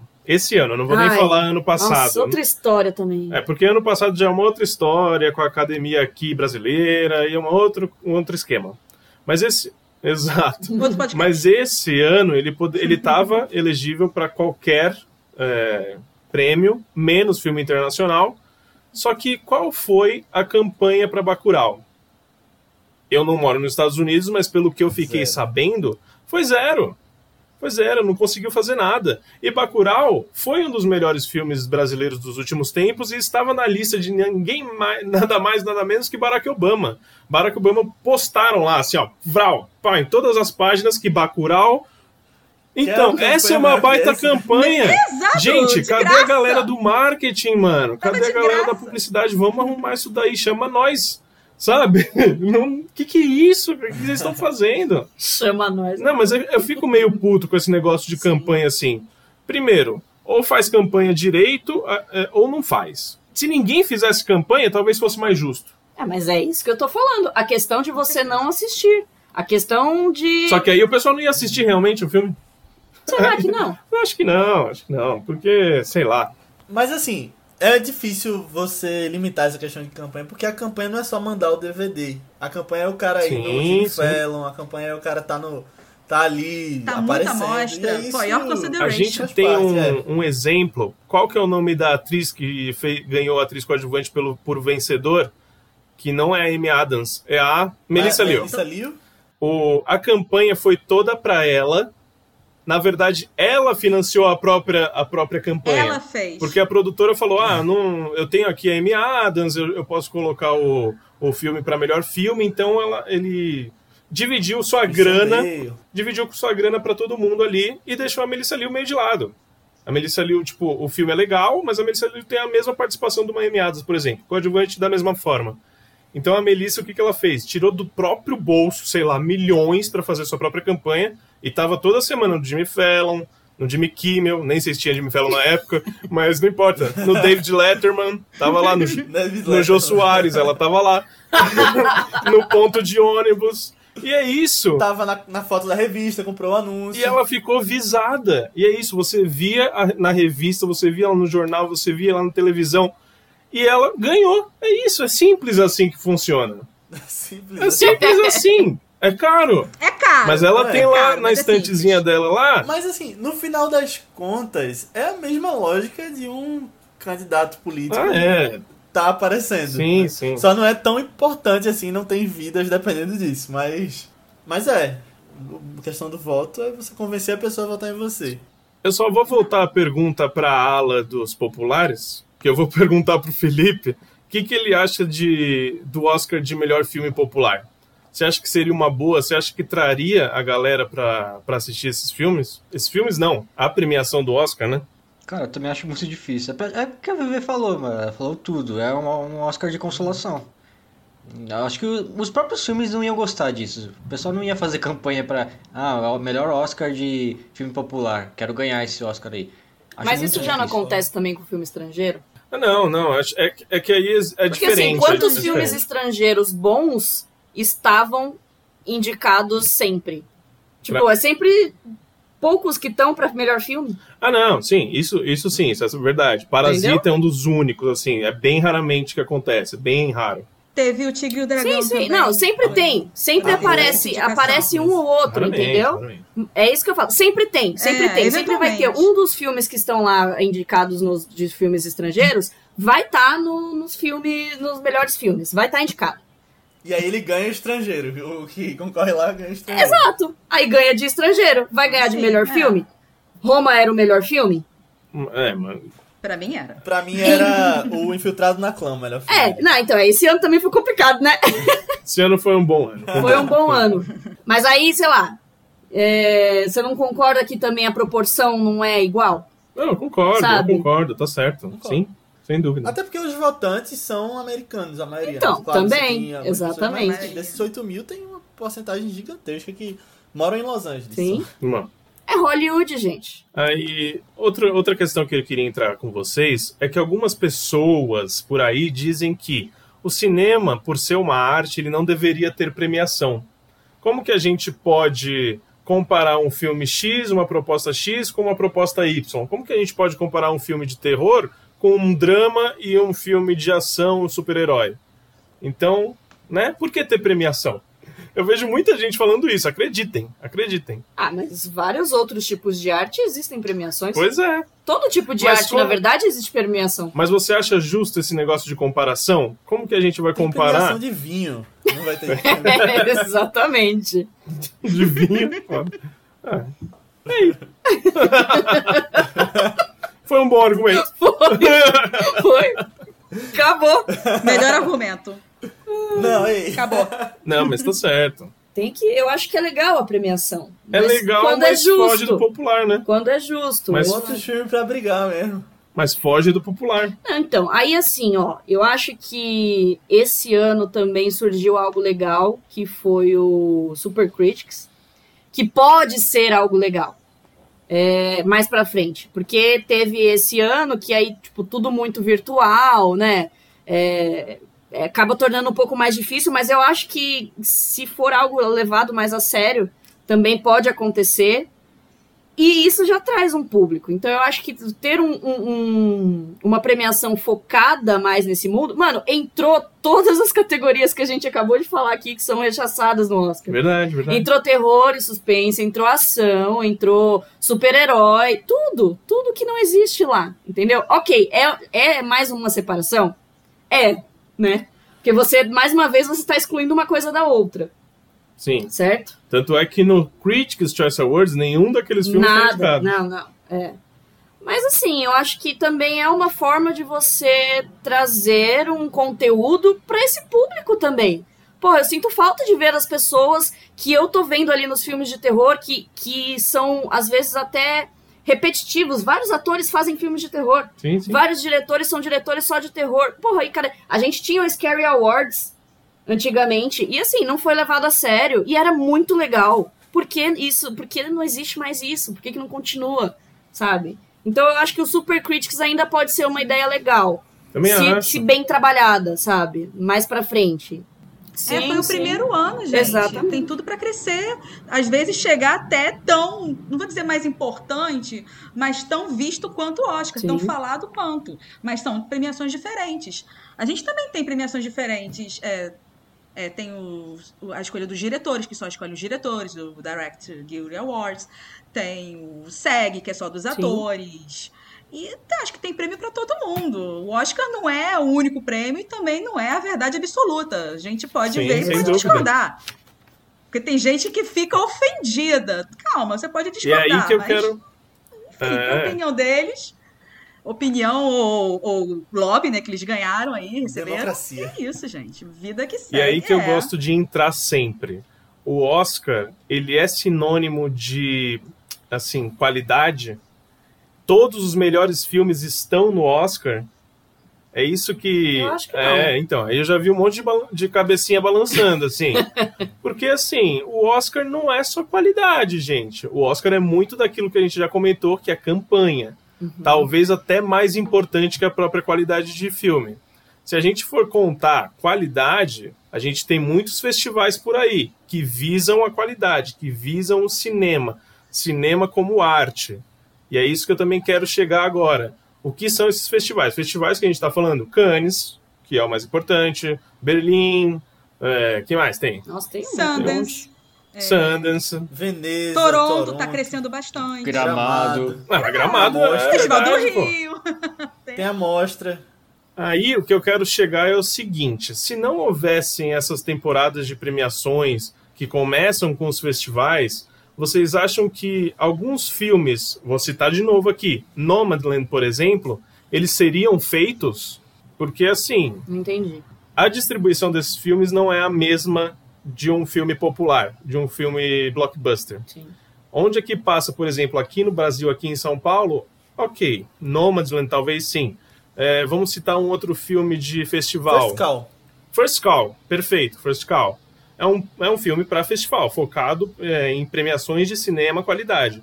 Onde vai passar First Call aqui? First Call que não foi é, lembrada no Oscar. Não vai passar. Não vai. Se passar, vai ser num, num cinema No Belas Artes no Belas vida. Artes, no Itaú, que a gente tem aqui. Mas assim, ninguém vai ouvir falar. Então é isso que eu quero chegar. Assim, se não fossem essas premiações, esse já é um outro ponto. Vendo de uma outra, de uma outra visão mesmo, né? É, se não fosse esses festivais e essa época de premiação, por exemplo, filmes como esse, First como Eu Nunca, Raramente, Sempre, que também não foi lembrado no Oscar, a gente nunca teria visto esses filmes. E por que, que eles fazem esses filmes? Talvez para passar nesses festivais e talvez para chegar num Globo de Ouro, para chegar num Critics, para chegar num Oscar e vencer algum prêmio e conseguir vender para algum streaming. Meu, tem muita, muita estratégia, muita coisa assim que eu tô, eu tô querendo chegar, sabe? Porque a gente também tem que ver um outro lado. Esses filmes também são importantes, Sim. entendeu? A gente está vendo, aqui- vendo aqui como olhos de populares, já falamos muito aqui do, do problema que é o Oscar, mas a gente também tem esses, esses pequenos empreendedores que são diretores, que são roteiristas, que começam lá embaixo. Própria Cloizal, própria Cloizal, ela é, era diretora de festival até poucos anos. O filme anterior dela também ganhou alguns festivais e aí ela ficou um pouco reconhecida, pouco conhecida na verdade. E aí ela fez o seu filme que é totalmente intimista, que é Nomadland, e conseguiu conquistar todo mundo ali. Vocês não acham isso, tipo, com, é, se Nomadland, por exemplo, não ganhar o Oscar, ok, indicação chama também. Mas esses filmes que a gente citou, quando que a gente veria? É isso uma dúvida que eu tenho, assim, eu acho que nunca a gente veria esses filmes. Nunca. Se não tivesse temporada de premiação, o que eu acho que é importante, assim. Mesmo se fosse direto pro streaming, mesmo se ele conseguisse ir pro streaming, você vê lá First você nunca ouviu falar dele. Ele não passou por. Não, não conhece a diretora. Quem é Cloizal? Não sei. Quem é? A Frances McDormand até sei. Mas vou dar então o exemplo que o Léo deu do. É, o exemplo que o Léo falou, que foi de First Call, que não tem assim uma Frances McDormand no elenco. É um elenco totalmente desconhecido. Pô, eu adorei First Call, eu já vi, eu gostei. Mas se eu não se eu não sei que ele está sendo premiado, que está sendo falado, eu vejo num, eu assino um Belas Artes, um MUBI, vejo lá, First Call, sei lá que filme é esse, passei pro próximo. Às vezes eu não veria. Então eu acho muito importante os festivais a nível de divulgação dos filmes, para eles serem Exato. vistos, para a gente conhecer novos atores, novos diretores, novos produtores. E, e eles têm que ter esse espaço, porque se for depender das, dos grandes cinemas, das grandes redes, eles não vão passar nunca. E não só pra gente É. conhecer, e sim pros diretores conhecidos, pras produtoras reconhecerem esse filme. Porque Também. aqui, de acordo com o resultado desses festivais, eles vão ser distribuídos para alguns streams da vida, eles vão conseguir vender o seu filme. E isso é muito importante ali. Eu acho que no final das contas a gente tem que olhar muito pra essa questão de cinema como um mercado, né? Porque realmente é, tem pessoas trabalhando ali e, e são projetos que eles fazem, ali envolvendo arte, claro, mas um selo de um festival, uma vitória em um festival faz justamente o filme ser vendido, como o Raul falou. E o Oscar não necessariamente é um sinônimo de qualidade, e eles mesmos sabem disso quando estão ali. Mas é uma coisa que fica na história também, né? É uma coisa que quando a pessoa vai olhar pra trás falar, ah, vou atrás dos filmes do Oscar. E também um diretor que faz um filme que ganha o Oscar, ele fica muito visado. Ele vai conseguir um próximo projeto maior. E aí eu acho que tem, tem muito essa questão envolvida, sabe? De, de, de não ter, acho que a inocência de achar que, que as pessoas vão votar e elas querem porque acham que é o, o supra-sumo da, de qualidade artística. Eu acho que tem, tem essas questões envolvidas. Sim, Mas sim. aí os próprios diretores e, e produtores sabem que um festival de Cannes dá um prestígio artístico muito maior do que um, um Oscar. O próprio Bacurau ganhou. Exato, É, exato. E temos um grande exemplo aqui que é Parasita. Parasita é um grande exemplo. Ele foi lançado ali no final de 2019 nos Estados Unidos e foi um fracasso, entre aspas. Estou falando de antes das premiações, estou falando de antes de Oscar. E depois do Oscar, ele foi lançado novamente com o selo vencedor do Oscar e foi recorde de bilheteria. E estou falando de público casual, eu estou falando do Uhum. público, da grande massa. Sim. Geral. Então, querendo ou não, o Oscar ainda tem o seu prestígio. Ainda tem, ó, o meu selinho tá ali. Eu vejo às vezes no cinema, não mais agora por causa de pandemia, mas a gente tá andando no cinema e tem lá, atriz indicada ao Globo de Ouro. Meu, pro, pra, pra galera, a gente sabe que o Globo de Ouro às vezes nem é tanta um indicativo pro Oscar. A gente, a gente que tá na bolha. Mas a Mas grande pra galera massa é. fala, caramba, essa menina foi indicada pro Globo de Ouro, então ela tá fazendo um baita trabalho, eu vou assistir esse filme. É. Porque pra grande massa, o Globo de Ouro é a prévia do Oscar. Sim. Ainda. Sim. Já foi. Mas ainda é. O Oscar né, não, não torna o filme melhor, ele torna mais conhecido. E isso é ótimo. Qualquer premiação, né? Torna o filme mais conhecido. É. E de uns anos pra cá, eu tenho gostado de olhar pro Oscar como um jogo, na verdade. Porque eu gosto muito de tentar acertar essas previsões, de tentar acertar como as campanhas estão indo. E eu acho que foi uma virada de chave muito grande na minha cabeça de não achar que é essa questão de qualidade, sabe? E aí levar em consideração justamente essas estatísticas e como como as campanhas estão rolando pra ver o que vai ganhar. Eu acho mais divertido isso. Sim, sim. contas. Mas é, é muito legal isso, assim. A gente, como cinéfilo, a gente gosta. Então a gente vai ver todos aqueles festivais. A gente vai ver o Gotham Awards, a gente vai ver o Spirit, que é tipo de filmes independentes. E de lá, como eu já falei, saiu a Chloe Zhao. Eu peguei o filme dela que ela fez, que venceu um desse- alguns desses festivais, foi The Rider. Eu não assisti esse filme, mas foi aí que ela ficou bem conhecida. E tamo lá. Diretora que vai ganhar, a diretora vai ganhar o prêmio de melhor diretora em 2021 do Oscar vai ser a Chloe Zhao. E ela, o que, que ela vai fazer depois de Nomadland? Que já tá fazendo, na verdade, já tá em produção, Os Eternos. Já tá pronto, Já já, tá pronto. É um filme de quê? Um filme da Marvel. Um filme pro grande E público. tu sabe por que ainda não saiu o trailer dos Eternos, né? Por quê? Porque eles têm que botar lá, da vencedora do Ah, Oscar. é Zhao. óbvio. Sim, ah, sim, com óbvio. certeza. É o carimbo, né? É óbvio isso. É. Mas muito bom isso, é muito bom e é muito importante. E a gente vê nesse ano de 2021 alguma, alguns streams virando grande compradoras, assim. A Netflix está virando uma grande compradora de filme. Temos exemplos aí como Marines Black Bottom, tem exemplo de Malcolm Marie, e Amazon Prime também tá pegando Sound of Metal, tá pegando One Night in Miami. Meu, os streamings estão comprando os filmes mais importantes do ano que a gente está tendo. Isso também a gente volta na questão dos streamings, o quanto é importante o streaming e o quanto é importante o festival para o streaming olhar para ele e comprar o seu filme que vai ser indicado ao Oscar e que vai depois ter o seu selinho para o público ver no cinema. Tipo, tem, tá tudo ligado. É muito legal isso. É muito legal entender como funciona isso. É muito bacana, assim. Eu gosto muito de ver isso. Ah, é um ciclo, né? Não, não deixa de ser um, um, um ciclo ali. Sim, sem dúvida. Bom, era isso que eu queria falar sobre o Oscar. Tem muito mais coisa. Se a gente for falar de Oscar, a gente vai ficar uma semana falando aqui. e agora eu quero entrar na questão Oscar 2021. Né? Segunda-feira, dia 15, saíram os indicados. E a Daiane aqui tá abrindo para mim. Vamos, tá abrindo a lista, tá? Ficou meio estranha essa frase, mas ela tá abrindo a lista dos indicados aqui para mim. Que isso, menino? Só você pensou isso. Não, não pensei não. Eu olhei pra Dai e a Dai já tava olhando com Todo cara mundo que estranho pra mim. Prestando atenção no que tava falando, aí só você pensou nisso. Agora todo mundo tá pensando nisso. Ah, Não tá mais pensando, né, pô? desculpa audiência, desculpa público. Mas vamos lá, eu quero perguntar pra todo mundo, primeiro, qual é o seu filme favorito da temporada? Mas antes eu vou ler, vou ler. Eu vou ler aqui a lista de melhor filme. Temos aqui Meu Pai, que é The Father. Temos Judas and the Black Messiah, que é o Judas e Messias Negro. Temos Mank, né? Mank entrou. É, Minari. Nomadland. Promising Young Woman, que veio como Bela Vingança, que eu odiei essa tradução. Odeio esse nome. Ridículo. Eu acho tranquilo esse nome. Ah, não eu, eu gosto. sabia da polêmica. Não gosto. e aí, quando eu assisti, eu vi que fez sentido na história. Judas and the Black Messiah foi traduzido como Judas e o Messias Negro, ponto. Melhor Lindo! coisa. Mas, Lindo. Como, como você traduziria, então? De um jeito pessoal entender o filme Jovem promissora. entender a mensagem. Jovem promissora. É, que Jovem promissora? é, difi- é difícil. É Promising Young Woman. Mas aí, como que o público Uma brasileiro promissora. seria? Uma jovem promissora. Uma eu jovem pensar que- promissora parece comédia romântica. É, então, jovem comédia promissora. romântica. então Pode ser, mas empresa. pode ser uma. Mas Mas jovem que- promissora então, eu já acho que não relembra que ela tem algum talento, que ela tá crescendo na vida, alguma coisa Mas assim. aí é que tá a ironia. Mas aí é que tá a ironia. Ela era.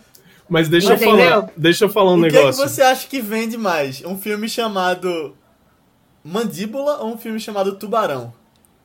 É verdade, é verdade. Não, mas É, esse daí é. até faz Tem toda a sentido. questão do que o mercado... É, sim, sim, mas faz sentido. Ok. Mas assim, às vezes eles ridicularizam muito. Sim, e sim, às vezes já te dá um spoiler na Sim. cara, entendeu? Sim, sim. Por exemplo, Bela Vingança. Cara, já tá falando sobre o que é o filme, entendeu? Sem, tipo. Se eu tivesse. se eu soubesse desse nome antes de assistir o filme, eu teria ficado puta. Ainda bem que eu não sabia o nome do filme em português. É verdade. entendeu? Mas ok, já um falamos muito sobre isso aqui nos chamado podcasts. Cidade dos Sonhos, que você só descobre que era um sonho no final. Sim, é Pois o é. spoiler. Exato. É. E a porcaria do filme é o nome de uma rua. Mas tudo bem. É. Mas, mas tudo bem. Se viesse pra gente aqui o nome da rua, pro público brasileiro, a gente não entender nada. A gente não ia ver esse filme. Faz sentido também. Então, mas. Já não entendeu nem falando no título, né? É. Que é sonho. É, e depois você ainda vê o filme e não entende nada mesmo. Então, é, é isso mesmo. É, continuando, Bela Vingança, O Som do Silêncio, que aí é um ótimo, uma ótima tradução, gosto muito. Sim. E também gosto de Sound of Metal, acho que são dois, duas, dois bons nomes. E o Sete de Chicago. Esses são os melhores filmes de acordo com a academia. E Felipe Chaves, você que tá coçando a barba. Quero que você diga qual que é o seu preferido desses que a gente viu. A gente só não viu The Father até agora. Mas ve- É, então, veremos logo mais. não tá pra, pra falar sobre The Fada.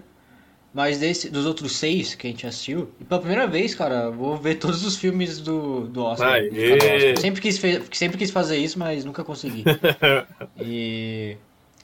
Cara, dos seis, é, eu gostei muito de Minari, e, só que eu tendo mais pra Bela Vingança. É, gostei mais do, do estilo do filme, do final do filme, toda a mensagem do filme também. Curti pra caramba, cara. Bela Vingança tá, pra mim é o meu preferido desses seis aí. E quem que você votaria num bolão pra ganhar? Ah, aí o lixo do Nomadland. Essa é pra ganhar, né? Então, É. infelizmente, teria que votar nele. E aí, VV, e você? Quem que. Qual é o seu voto? Por quem? Quem? E se é Eu vi diferente do quase preferido? todos. É, não, não é. Eu vi quase todos, menos o meu pai. É, eu gostei demais de Bela Vingança, gostei de Minari, gostei do Judas, gostei muito do Judas e Messias Negro. Mas eu acho que Nomadland tá um pouquinho acima deles. Então seria o meu preferido e o que eu acho que vai ganhar também. Palmas. É um filme muito. de- é, assim, é um filme pesado e ao mesmo tempo ele é delicado. As pessoas têm uma vida dura, mas ao mesmo tempo elas são gentis. E aquele negócio que eles botaram, não atores, pessoas de verdade, que estão passando realmente pelo aquele momento nômade da vida delas. E são pessoas de verdade. É, Eu achei muito bom. Eu achei muito bom. A fotografia é muito bonita, tudo plano aberto. A trilha sonora não foi lembrada, mas eu achei aquele piano lindo também. Ai, gente, eu gostei de tudo de Nômade, gente. Gostei muito mesmo. O filme é É lindo. um, é um filme lento, eu sei disso. Com o Felipe balançando a cabeça. eu sei disso, mas eu nunca tive muito problema com filme lento. Então, pra mim, foi só um plus. Show. E você, Daiane Esteves? O Léo pensou que era ele, não é nada. é que o Léo tem uma opinião impopular, eu já sei qual que é o dele, mas Sim, sim. fala aí, Dai. Isso. Eu acho que todo mundo aqui já sabe, né, a opinião dele. É... Meu, eu acho que assim, eu gostei. Eu acho que é uma das poucas, não poucas vezes, porque a gente já teve anos muito, bom, muito bons, assim, né, de filmes. Sim, sim. É, mas eu gostei da maioria, assim, de verdade. Não teve nenhum, tipo, que eu não gostei. A gente comentou aqui sobre Nomadland. Não assistimos, óbvio, The Father, então ainda ele não tá entrando no- nisso que eu tô falando. É, Mas não é, não, não significa que eu não gostei, não tem nada a ver isso. Eu concordo até com, eu concordo com o que a VV falou, eu também acho tudo isso do filme. Só realmente faltou algo mais para me, me me causar um impacto, sabe? Igual causou em você, igual, igual causou no Raul e, e na academia toda que vai exaltar. também causou um belo impacto. e... Nossa, o Felipe tem um ódio no coração. é só pra te irritar. Eu queria botar Felipe e Matheus lá do Vice pra conversar. Ele sobre Nomadland e Matheus sobre Mank, porque é um ódio gratuito lá também. eu Mas... também odiei Mank, só pra deixar. eu não aí, odiei nenhum, não. Eu não odiei. Mas é. Cara, eu gostei tanto, tipo, do Som do Silêncio, Judas. A minha aposta, óbvio, como eu falei, eu acho que Nomadland vai levar, mas eu gostaria que fosse Minari porque eu gostei muito mais de Minari. Só que popularmente, assim, no, no, meu, no meu eu, assim, era, seria Bela Vingança. Tá então, certo. assim, eu já dei três nomes. Eu acho. Entendeu? Eu acho. Como, qual é o meu problema de rankings? É, não, ela não consegue. Eu não consigo. Eu tenho também. Amanhã eu posso mudar, mas hoje não. Eu não consigo, entendeu? Então, assim, Bela Vingança para mim é sensacional. E, mas é porque. Mas é gosto também. Tem muita questão do gosto. O assunto, para mim, é o melhor é o melhor de. Não o melhor, né? Porque o Judas também é, é foda. É. Todos aqui são sensacionais, são Sim. importantes. Mas é o que me pegou, né? Mais. E. Só que eu sei, assim, que, mano, ele não tem chance nenhuma de ganhar como melhor filme. Minari? Não, Bela Vingança. Eu acho que tem. Eu acho que não. Eu acho que eu tem. Acho que tem. Ah, eu, eu acho que tem. Se eu for. Ó, se a gente parar pra pensar rapidinho assim, Nomadland realmente ele tá na prateleira de cima só que ele pode ter muita gente que não curtiu. Assim como Bela Vingança. Bela Vingança também ele, ele dividiu bastante. E aí é o meu medo, por exemplo, de um Chicago 7 ganhar. Não que eu não tenha gostado do filme, eu gostei do filme. É, é engraçado sim, isso, sim. que a gente fala, não, não quero Chicago 7, não quero Aaron Sorkin, não é, é um péssimo diretor, mas eu gostei do filme. Oh, a galera da internet tá falando que Chicago 7 é como se fosse Green Book, mas não é. Tá muito acima. Nossa, eu não concordo, não. Você, não. você gosta mais de Green Book? Não, não, eu não concordo, eu não concordo com, com a, galera. a galera tá falando. Ah, sim, sim, sim, sim. É. Não entendi essa comparação. É, mano. Também não. É, é que por... é tipo filme que não devia ganhar e tal, mas é, é bom filme, muito bom. Eu gostei, é, é bom, é bom. É que a gente fala porque tem as nossas preferências, né? É, você falou do som do silêncio, mano. A gente amou o som do silêncio. Eu amei. Amamos amei o som do silêncio. muito, cara. Gostamos muito. Mas vamos lá. Leonardo, Arcanjo de Albuquerque. Qual é o seu filme favorito? Uma coisa interessante, antes de eu falar do meu filme favorito, uma coisa interessante também que a gente não citou aqui é o esquema de votação de melhor filme, que é diferente ah. do, da votação das outras categorias. Pode explicar aí, Léo, porque não é tão simples assim. É, que é um voto ranqueado. Diferente das outras categorias que as pessoas votam em um filme só, que é o seu favorito, ou um ator, ou um. assim. um diretor. O melhor filme que todo mundo vota é um esquema em que cada pessoa dos 8 mil membros ranqueia. Então ele coloca de 1 a 8 as suas preferências. E aí na hora da auditoria que eles fazem lá, eles pegam quem foi o filme mais colocado em primeiro lugar. Aí eles fazem uma, um gráfico lá dos primeiros lugares. E aí se a pessoa colocou Nomadland em primeiro muito, é, Chicago 7 em primeiro, Bela Vingança em primeiro, aí eles vão entrando. Até o último o último filme que mais teve votos em primeiros, digamos que seja Mank. Aí es, esses votos são descartados e eles vão para o segundo lugar das pessoas que colocaram Mank. Se o segundo lugar for Nomadland, vai votos para Nomadland. Chicago 7, Bela Vingança, até, sei lá, Minari. Pegou o voto desse Minari, aí vai para o terceiro lugar. Aí eles vão fazendo isso até o, o filme ganhar 50% mais um voto. E aí esse é o melhor filme. Por isso que muitas vezes aquele filme que está no meio da tabela, terceiro lugar, quarto lugar, que eu imagino que é o que aconteceu ali com Green Book, ele vai ganhando força, ele vai ganhando força até surpreender lá no final. E é o que a gente pensa que pode acontecer com o set de Chicago esse ano. Mas eu acredito que não vai acontecer. eu também acho que não. E não faz o menor sentido. É, né? é, é esquisito, é, é esquisito. Porque teoricamente é para eles dizerem que é o filme mais gostado, né? Não é, vai ser amado por ninguém, mas é o filme mais abrangente. Que não deixa é. logo primeiro e pronto, é pontos corridos. votou. É tipo, é tipo votação de de eleição. Tipo você, você, tem que, você tem que vencer porque mais pessoas votaram em você. não é porque. 50% mais É, um. tem que ser 50% mais. É tipo isso, entendeu? Não é simplesmente, ah, é igual que a gente tem segundo turno aqui, eu fico puta com isso. Caramba, já todo mundo já não votou, entendeu? Odeio votar! Odeio votar, e aí tem que votar de novo. Mas aí, enfim, é isso, né? Precisa ter uma aprovação maior, porque se você juntar os votos de todo mundo, acabou que não deu a mesma porcentagem para pro, pros nomes ali. Sim, sim, sim. Eu, eu consigo entender, mas assim, é, é, é foda. Podia ter segundo turno de filme, né? Botava lá Nomadland de Chicago Aí, o- 7. aí vai pro público. Só uma. Só falando rapidinho do Nomadland, se ele é favorito ou não, se vai ganhar ou não. É, não necessariamente são os críticos que vão ser membros da academia, né? Porque são, outro, são outras, talvez outras pessoas votando. Mas se a gente pegar todas essas é, prêmios de crítica, crítica de Toronto, crítica de Massachusetts, de Nova York, de não sei o quê, Nomadland e Cloizal ganharam 90% dos prêmios. Então. Sim. Pois é. 90%. Por estatística. pela estatística, tá indo, mas com esse voto preferencial, É, eu talvez não vá. acredito que se fosse voto direto, Nomadland ganha- ganharia e pronto, próximo capítulo. É isso. Mas realmente esse voto indireto, ele é um pouco complexo e pode fazer com que outro venha a vencer. É certo. Então, eu gosto de todos os oito, de verdade. Não teve um filme ruim ali. Eu acho que todos. Você assistiu The oito Father? pra cima. Nota- Oi? Você assistiu The Father? Assisti.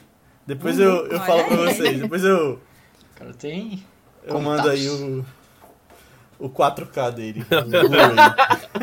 Demorou.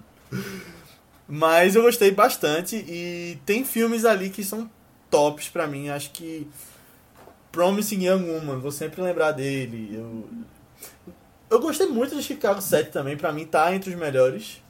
Judas eu vou confessar que eu vi com muito sono, então eu ainda preciso Ô, ver de novo. louco. A gente até gravou um podcast sobre ele e, e eu lembro que eu fiquei falando isso, que eu vou precisar ver de novo, mas eu gostei também. E o Som do Silêncio também foi uma surpresa muito boa. Mas eu gosto muito de eh, lembrar de um filme e o filme fica muito marcado em mim pelo que eu tava sentindo Sim. na hora que eu vi. Então aquele primeiro momento é muito marcante pra mim e foi o que aconteceu com Mank. Eu amei Mank, eu assisti a ele, já tava esperando há muito tempo. Fiz antes a. Fui atrás de Cidadão Kane, já tava pesquisando. E foi um filme que eu gostei bastante de ter visto. Algumas coisas eu acabei nem entendendo, mas fui atrás daquelas referências dele ali. O estilo dele eu achei sensacional, aquela coisa preto e branco, é, emulando os filmes antigos. E realmente foi um filme que, que bateu na Hum. emoção em mim. Então, eu entendo porque as pessoas não gostam. E lá no Vice é toda semana o pessoal metendo pau em Mank. Matheus especificamente, eu tendo que, que defender, mas eu gostei muito. E eu acho que muita gente gostou. Muita gente odiou também, mas assim, ele ter sido o filme mais indicado no Oscar não é. É, a gente esqueceu um de também. falar. Ele foi o mais indicado, ganhou 10 indicações, se eu não me engano, né? 10. Mas eu acho que foi merecido também. Não, é eu concordo. merecido, é merecido. A gente gente. falou isso também quando comentamos no podcast É. sobre o filme, quando a gente assistiu realmente. Sim, sim. Quando a gente comentou, eu falei o seguinte: a gente assistiu, Mank, legal. Se eu não me engano, minha nota foi 3,5 de 5 estrelas, tá? Deixar claro. Sim, sim. Então, assim, É porque É. eu falei 8, né? Então é de então quatro pra 3,5 assim, é uma nota boa. Mas eu falei o seguinte: eu quero reassistir esse filme, eu preciso reassistir esse filme. E depois de assistir Cidadão Kane, eu preciso pegar todas essas referências, preciso até hoje, eu ainda não fiz isso. Mas, é, Léo, me, me cobra que eu vou fazer isso, eu vou gostar desse filme por você, Tá tá? certo. Mas, então, mas aí. Gostei. Mas eu não falei Ah, é, aposta, sim, né? desculpa. Vai lá. E tem outro filme que eu gostei muito também, que foi Nomadland. Mas eu gostei muito também porque eu li o livro. Eu acho que até Raul lembra que eu falava, ah, não vi Nomadland, Nomadland ainda porque eu tô lendo o livro. Eu demorei que só pra terminar, porque é um livro meio jornalístico demais, os imagino. capítulos são longos. Mas aí eu demorei acho que mais de um mês, assim, tentando ler- pegar pra ler todo dia. Eu não terminava os capítulos. Mas. E não é um livro tão longo. Mas aí eu. Eu terminei e fui assistir logo em seguida. E é legal porque aquelas pessoas reais, algumas delas estão no livro. A personagem da Frances não tá. mas tem, o, tem as pessoas reais. É um livro de não ficção, na verdade. E, e aí foi bom porque eu, eu curti ter visto isso na tela. E aí eu acho que, justamente por ela estar tá ganhando todos os prêmios, vai ganhar e merece também. Não acho que, que Mank vai ganhar Oscar. Então, tô feliz com o Nomadland ganhando. Show.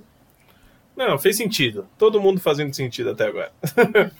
é, todo mundo sabe aqui, eu já falei, o meu filme favorito desses que a gente viu, do sete, é Nomadland. Foi o que mais mexeu comigo.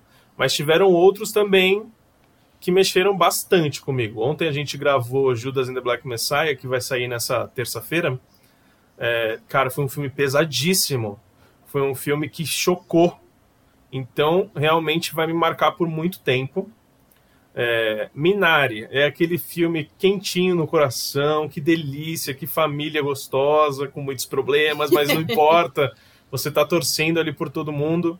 E seria tão legal se Minari ganhasse o melhor filme, mas seria tão gostoso, seria tão legal. Seria legal, é sim, isso. Sim.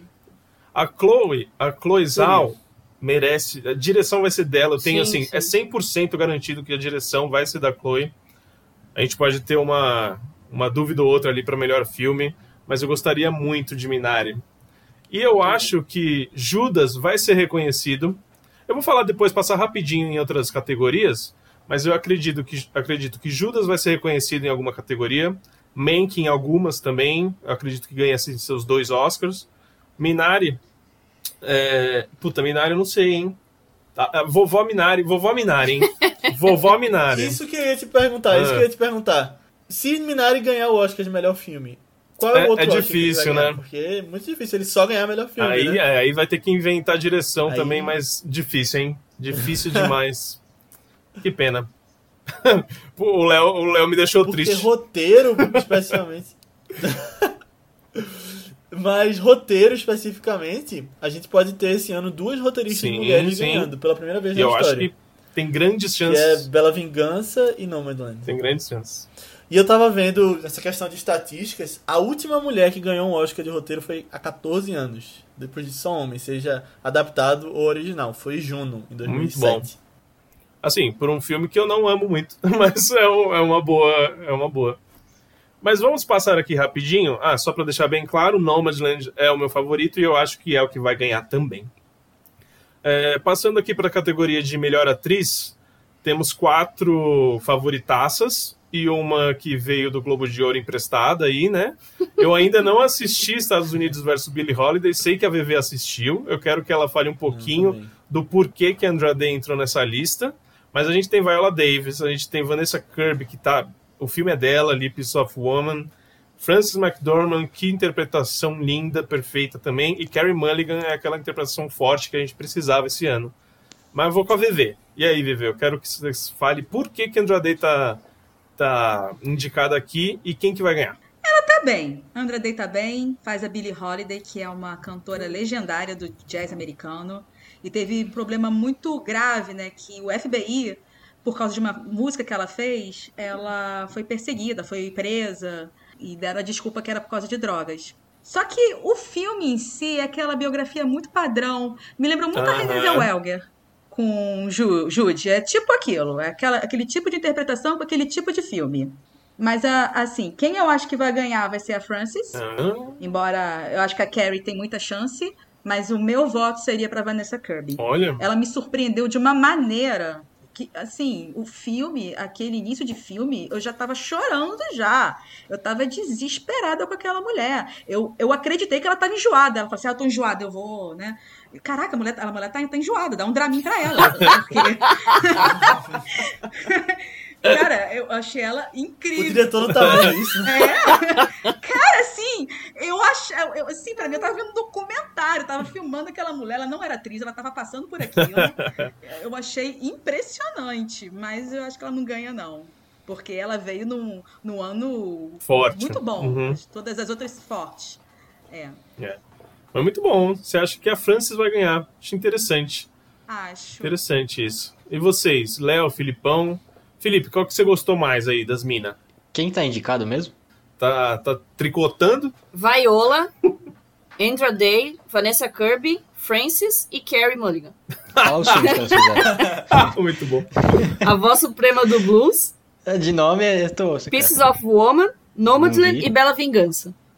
Ah, ela. Pieces of Woman. Ela tem que ganhar. Ela tem que ganhar, mano. Meu Deus, que foi aquele filme, velho? É, que ele tava vendo alguma coisa na hora que a bebê falou. Eu tô, eu tô dando risada. ele tava apagado nessa hora. É, então, ó, mais um. Tirou o fone de ouvido e botou de volta na hora Deu um mute ali. Enfim, minha, minha aposta oh, é ela, minha aposta é ela. E você, Léo? Então, uma coisa que eu quero jogar aqui é que, de um tempo pra cá, atores e atrizes têm ganhado o Oscar por fazer cantores. Né? Ai, né? não me fala isso. Judy, que Renée Zellweger, e quem que Rami teve Malek. ano passado, rapidinho, Fred vocês Mercury. lembram? Quem que teve ano passado pra melhor atriz? Foi, foi, foi a Judy. Não, mas uh, quem, ah, tava concorrendo. quem tava concorrendo.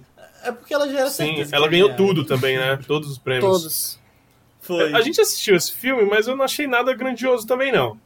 É, é, é, que é aquela volta por cima da atriz, né? Adora, Hollywood adora. Aí a René voltou. É, tem isso também. A, a René voltou, então ganhou, né?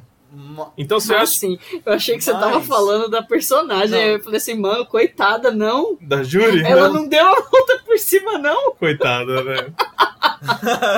O que, que você tá falando, mano? Não, a René, a René. Sim, sim, sim. Mas eu, eu não vi o filme do Andrew Day ainda. E eu, eu gostei muito da Frances também. Eu tava esperando que ela fosse uma personagem bem parecida com aquele Três Anúncios para um Crime. Quando eu cheguei lá foi completamente diferente. Acho que ela merece também, mas eu acho que quem merece mais e que é a minha aposta hoje, porque também tem a narrativa, é a Carrie Mulligan de Bela Vingança. Show. E esse filme tem Exatamente. que ser Eles têm que, que dar alguma coisa para ele, eu acho que é ela. Mas se amarem muito Nomadland, eu não duvido não darem o terceiro Oscar a Frances. Tem esse, tem esse negócio, né? Eu acho que a Frances, mano, a Frances é uma das minhas atrizes já hoje preferidas. Olha como que ficou a história, assim, dos últimos anos pra cá. E fora que ela fez Fargo lá atrás e a gente já conhecia dela desde lá, lá, lá dos anos 90, né? Pegou aí, Vevê? A Vevê fez uma carinha de que, que ia dar, peguei, dar a notícia. Peguei. Do ano passado que você quer, Isso. né, de atriz foi a Cynthia Erivo, por Harriet, a Scarlett Johansson, História de um Casamento. Gosto. Agora esse nome é a Xoxa, não sei falar a isso. Xoxa. Ronan. Xoxa. Ronan. Xoxa Ronan. Adoráveis Mulheres, Charlize Theron, por O Escândalo, e a Renée Zellweger, por Judy. Foram essas. Cara, nem lembrava eu também não. Theron. Tava também não. Olha só. Você vê como é que o filme foi... A gente não fala de... A gente, tá, tem muita gente falando que não é o ano de ótimos filmes, de filmes gigantescos mas olha essa categoria de melhor atriz como tá forte pra caramba. A gente não citou aqui Viola Davis, mas ela tá fazendo um baita papel em A Voz Suprema do Blues. Nós não gostamos muito do Sim. filme, mas aí já mas é uma filme, outra né? Do é filme. outra coisa. E a gente tá falando de Viola Davis. Sim. Viola Davis. Meu, é um baita nome. Então, Sim. em comparação com o do ano passado, tá muito mais forte. Muito mais forte. Sim, concordo. E só dando a minha, o meu pitaco, eu quero que Carrie Mulligan vença aqui.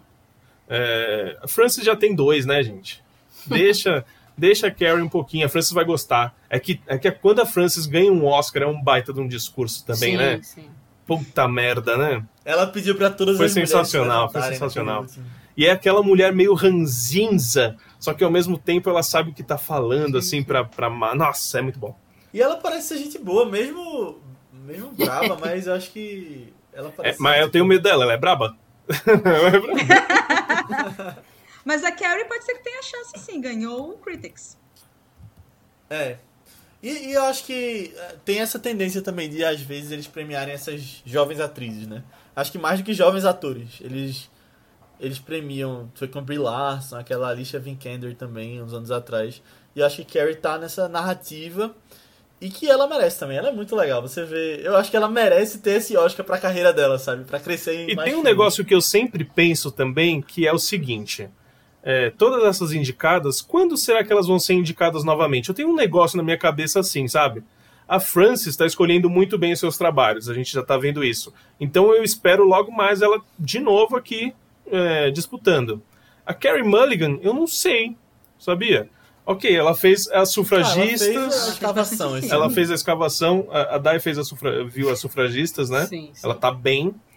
As sufragistas é muito É bom. maravilhoso. Eu não assisti, Muito só a. Dai viu essa. É, Alguém aí já viu. Vocês viram Doctor Who? Sim, Ela era a Sally Sparrow em Blink. Nossa. eu sei. Ela fez uma Eu- participação. Ela era bem novinha. Eu, eu- um dia desses eu fui olhar a idade dela naquela série e eu vi que ela tava mais nova do que eu naquele episódio. Do que eu. uma crise de idade.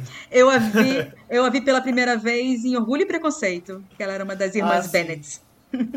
Isso eu não lembro, porque eu vi Orgulho e Preconceito bem mais novo, então não lembrava das atrizes. Eu vi É. na escola. Bom, vou passar aqui rapidinho, porque essa aqui é o concurso, O melhor meu não ator. importa. Ah, eu não te perguntei? Tô eu não brincando. perguntei! Ah, desculpa! Sério? Não, mas, né, não perguntou, mas não. Vai rolar o PDR hoje do Malcolm Murray. Eita, nós! Por que você não É. falou? Fala aí o que você acha. Não, mas é, não é surpresa, não. Meu coração também tá com a Carrie, eu concordo com vocês. Mas eu acredito que a Vanessa também mere- merece, assim. Foi magnífico. Só pra deixar registrado. Show. Agora, melhor ator, Chadwick Boseman ganha. Todo mundo sabe disso, né? Mas qual é o seu favorito? Quero saber. Léo levantou a mãozinha. Vejam Ah, The eu não, Father. não, né? Esse Eu já queria, eu já queria ver. Nossa, eu já queria muito ver. É, eu também quero Anthony ver. Hopkins está fazendo uma das maiores atuações da sua carreira. Que é isso? Que não é pouco, louco. que não é pouco. Que não Pois é é. pouco, Mas- né, mano? Exatamente. Não é. Estamos falando Agora- de quem? De quem? É, mas nesse momento eu vou ter que dar uma de Glória Pires, gente. Não posso opinar, não vi ainda, mas eu vou ver. Sim. Léo, conta. Fala bem rapidinho sobre o que que é The Father. Então, The Father é sobre esse senhor que mora num apartamento, né? Ele é inglês, é na Inglaterra a história. E aí ele vai começando a achar as coisas estranhas que estão rolando na casa dele. E aí você percebe que ele tá com Alzheimer. E aí você vai vendo a mente dele se deteriorando e algumas coisas acontecendo ali que. Que é meio coisas doidas que. Eu não quero dar spoiler, mas assim, você vai vendo essa questão do Alzheimer na cabeça dele e pela visão dele. E a gente tem a Olivia Colman também, né? Que tá indicado, vou falar daqui a Isso, pouquinho é a filha do rapidinho. ela. E então ele é o seu favorito das, de atuação aqui. Então, eu acho que ele fez a melhor atuação, mas eu, eu, eu acho que meu favorito pra ganhar é o Chadwick também, porque eu quero quero ver esse Oscar póstumo dele. Mesmo assim, se eu fosse votante, eu ainda votaria no Chadwick, Entendi. porque tem tudo isso envolvido. E eu acho que ele vai ganhar também. É. Não é só o filme, né? Não é só a premiação. É, Tem algo. não é a qualidade. É, então. Mas já tô ficando com, com o vício dos votantes, né? É, olha lá. Olha aí. demais. Tudo que a gente falou aqui por água abaixo. É, eu vou dar o meu voto rapidinho. Eu sei que o Chad vai ganhar, mas eu tenho um coração ali pro Riz, ha o Gary Riz, Oldman. o Riz Ahmed. O Riz Ahmed. Sim. Que Gary Oldman? que- Gary Oldman. primeiro que o Gary Oldman não tinha que estar aqui, tinha que estar o Delroy Lindo. Quem viu o Destacamento Blood sabe do que eu tô falando. Sim.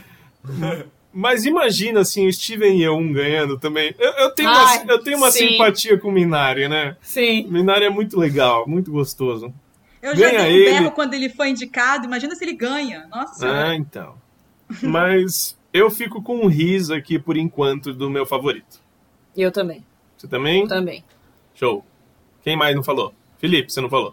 Cara, o Chadwick vai ganhar, mas eu prefiro o Riz também. Atua bem pra caramba. Mas eu também tenho um coração pelo Eterno Glenn. Olha lá. Exatamente. Quem diria que aquele moleque lá, entregador de pizza lá, que andava de moto, Ah, ele é um fofo. ele é um fofo, ele tá É um bem fofo. demais, pô. VV falou ou não? Não, mas é o Rich também. Seria o meu preferido. Assim como eu achei que a Vanessa Kirby tava enjoada, eu realmente achei que ele tava ficando surdo. Eu achei realmente. Sim. E, mas eu É. não acho injusto, eu acho justo o Chadwick ganhar também, apesar de também não ter gostado da voz suprema do blues. Sim. Eu acho que tem muito isso de prêmio da carreira, né? E aí eles nunca mais vão ter a oportunidade de dar um prêmio de carreira Sim, pra ele. sim. Sem dúvida. Eu acho justo, não acho ruim, não. E vai ser super bonito. Vai ser Sim, um, sim. um momento, talvez o momento mais bonito da cerimônia. Tenho certeza disso. Eu vou passar aqui rapidinho pelos coadjuvantes, porque a, a Dai tá, tá com fome já, né? Tem que alimentar o bichinho. Rapidinho. Tem aqui. polêmica em coadjuvante, tem polêmica. Tem, tem polêmica. Atriz coadjuvante, Maria Bakalova, que ganha o Critic, o Critics por Borat. Glenn Close, que tá aí. E também está no Framboesa de Ouro. Olivia Colman, Vamos que... botar lá, só porque é Glenn Close. Glo- Glenn Glenn Loser. Glenn Close. Glenn Loser. Não, Ai, tadinha. tadinha. Tadinha. Coitada. Ó, Não faz isso. a Glenn Close aqui, puta, eu amo a Glenn Close também, é uma baita atriz. Só que se ganhar por esse vai ser aquele típico caso do Vocês viram Oscar errado, né? Não, não vai, gente, não vai. Vai não. Eu também. Vocês viram esse filme? Vimos, vimos. É muito ruim. Mas, ó, se eu for falar, a Glenn Close é a coisa menos pior desse filme. Sim, concordo. Sim, É, verdade. Menos é pior. o que salvou pra mim, inclusive. Uhum. Continuando, Olivia Colman, que só o Léo viu, mas a gente sabe que ela é uma baita atriz. Amanda Seyfried Mank, que só o Léo gosta. E a vovó Minari, que é Yoo Jong-young. Aí eu já vou dar o meu... que foi que o Léo deu risada? Não gostou do meu sotaque? A Dai olhou pra tu de um jeito muito engraçado. Eu falei errado? É, né? não, é que parece que. Parece que tá falando qualquer coisa, não parece que tá falando o nome. Ai, ai. Desculpa, mas. Yoo Jong-won. Yoo Jong-young. Yoo Jong-won. Pronto. E o Jong Young. É, eu fico em dúvida entre a Yoo Jung-young pelo carinho, mas eu acho que aqui ela tem chances boas de vencer. E a Maria Bakalova, que eu gostei muito, Borat pra mim é a Bakalova. No Borat 2. E você, Daiane. Bom, eu não Mas eu acho assisti- que vai ganhar. Eu esqueci de falar que eu acho que vai ganhar. Putz, essa, essa é a mais difícil, hein? Eu acho que vai ganhar a Bakalova. Vai lá. Dai. Sim, sim. Eu não assisti Borat, então não posso opinar. Mas é, pelo, pelo que já vem sendo as premiações e as críticas, eu acredito que seja ela também.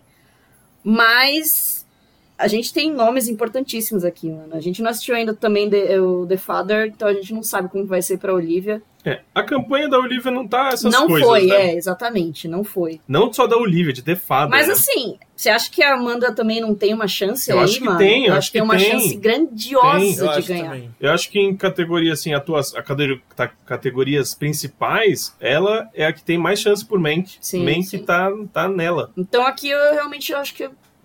Eu, só, eu, é, eu, só, eu só diria a Bacalova mesmo pelos, pelas premiações que já ocorreram. Mas eu não saberia dizer não. A Bacalova perdeu o Globo de Ouro pra Rosamund Pike naquele filme Não, horroroso. não, não, não, ó. Não vi filme comentários. Não vê. Ah, nem veja. Não. Nem, Não nem precisa. Não precisa, de verdade. Não. É, mas e você, Bebê? O que, que você acha? Cara, a categoria pesada é essa. Eu gosto da vovó Yun Jun Yun, sei lá, acho que é assim. Ah lá. Tô lendo, lógico. Mas não sei, cara. A Maria Bakalova, apesar de que eu não gosto do tipo de comédia do Borat, mas eu acho ela muito boa. Mas eu fico meio assim, será que os votantes da academia votariam no filme Borat? Tem isso também. Tem Tô isso? pensando nessa também. Aí eu não sei. Ela pode ter ganho várias críticas, mas ali dentro dos votantes, talvez Sim. Talvez não. Amanda Seyfried, acho que tem muita chance. Eu acho ela uma ótima atriz, mas que tinha péssimas escolhas de filme. E acho que agora ela acertou. Aí realmente Tá eu não sei. Eu acho, eu vou, meu voto seria pra vovó. Boa. Filipão, e aí? Cara, essa é difícil, porque Borat eu não assisti, Era Uma Vez Um Sonho eu não gostei, Meu Pai eu não assisti e Mank eu não gostei. Então só sabe uma Só vovó. Vai a vovó. A vovó. A vovó é o voto do povo. É. É isso.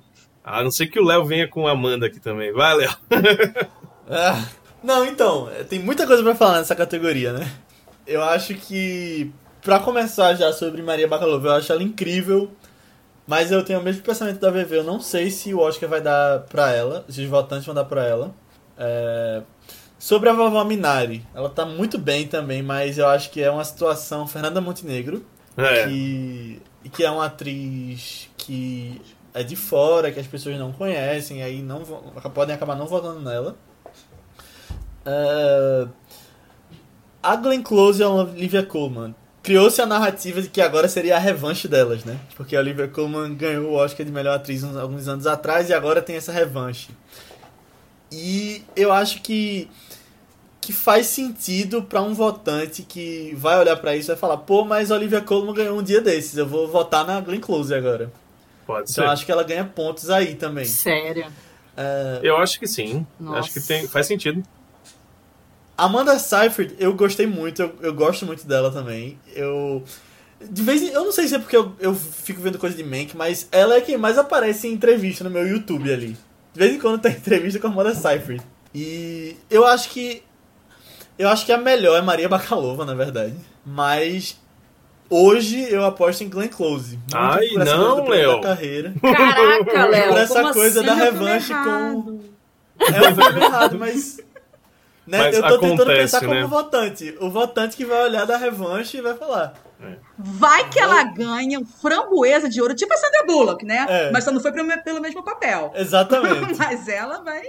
Ganha no, fram- no framboesa e depois no Oscar. e o Imagina mesmo isso. personagem, imagina. Nossa, gente. Impressionante. Só Glenn Close pra conseguir essa proeza. Mas isso acontece muito no Oscar, a gente sabe, cara. Scorsese foi ganhar o seu primeiro Oscar com os infiltrados, Sim. sabe? É. Isso, Que não isso- é ruim. Não, Não, é não, ruim, mas- não, é o melhor.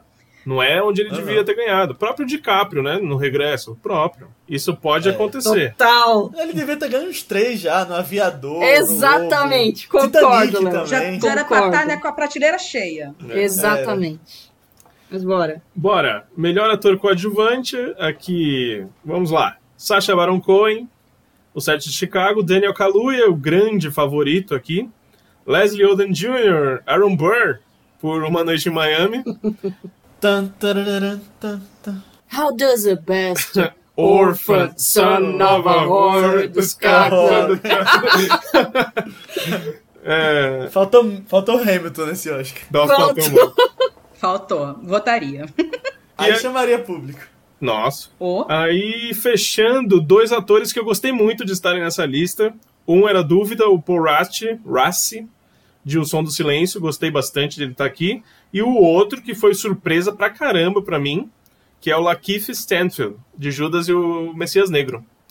É, Daniel Kaluuya aqui, 100% favorito. Alguém pode surpreender aqui. E outra história também. Pode dividir votos esse- essa dupla indicação de Judas? Isso pode ser pode ser discutido, hein? Eu queria jogar um questionamento aqui. Jogue. Se Lakeith e Daniel Kaluuya são coadjuvantes, quem é o personagem principal de Judas e o Messias Negro? Não tem, é, é esquema deles, né? É, esquema. não, O, o nome dos dois tá no título. Judas e o Messias Negro. é. Ah, mas é estratégia. Estratégia e foi muito bem feita aqui. Eu também falo sempre, se Destacamento Blood fizesse a mesma do Roy Lindo para ator coadjuvante, ele estaria concorrendo a melhor ator coadjuvante, com certeza, nesse Oscar. É. Mas aí, lá atrás, quando colocaram ele para melhor ator, ninguém falou nada, achou ok, né? Então, é isso. Mas se ele estivesse aqui, seria show. Ah, Daniel Kaluuya, alguém tem alguma opinião diferente? ele leva. Eu, eu tenho essa opinião que tu tem, que pode dividir voto, mas eu acho que ele leva. Ele Tá, leva. tá forte, é. Ele é muito incrível nesse Ele filme. tá demais. E ele tá ganhando tudo. Tá ganhando também. tudo. Não perdeu nada. É. E ele merece. Agora, eu- eu queria falar uma coisa que eu tava apostando. Não ganhei a. Não, não acertei essa aposta, mas eu achava que Jared Leto Ah, ia não. entrar. Também tava entrando Nossa, em tudo. Ainda bem que você Ainda- perdeu essa aposta. Olha, eu não queria nem o Jared Leto aqui e nem o Chad aqui. Porque eu acho que o, não- não- o Chad não merecia estar aqui, de verdade. É, seria legal a dupla indicação, possam, interessante, mas quem assistiu o Destacamento Blood Ah, sabe sim. que o papel dele foi muito, mas tipo, muito pequeno mesmo. Claro que às vezes pro Oscar isso não É, importa, não né? importa. Tem Acontece muitas vezes. muitas isso. É. vezes, assim, uma ou duas cenas já são é, o suficiente, né? O próprio Anthony Hopkins no O Silêncio dos próprio, o próprio. O próprio. E foi pra melhor ator, E né? ainda foi pra melhor ator. Sim. Pois é.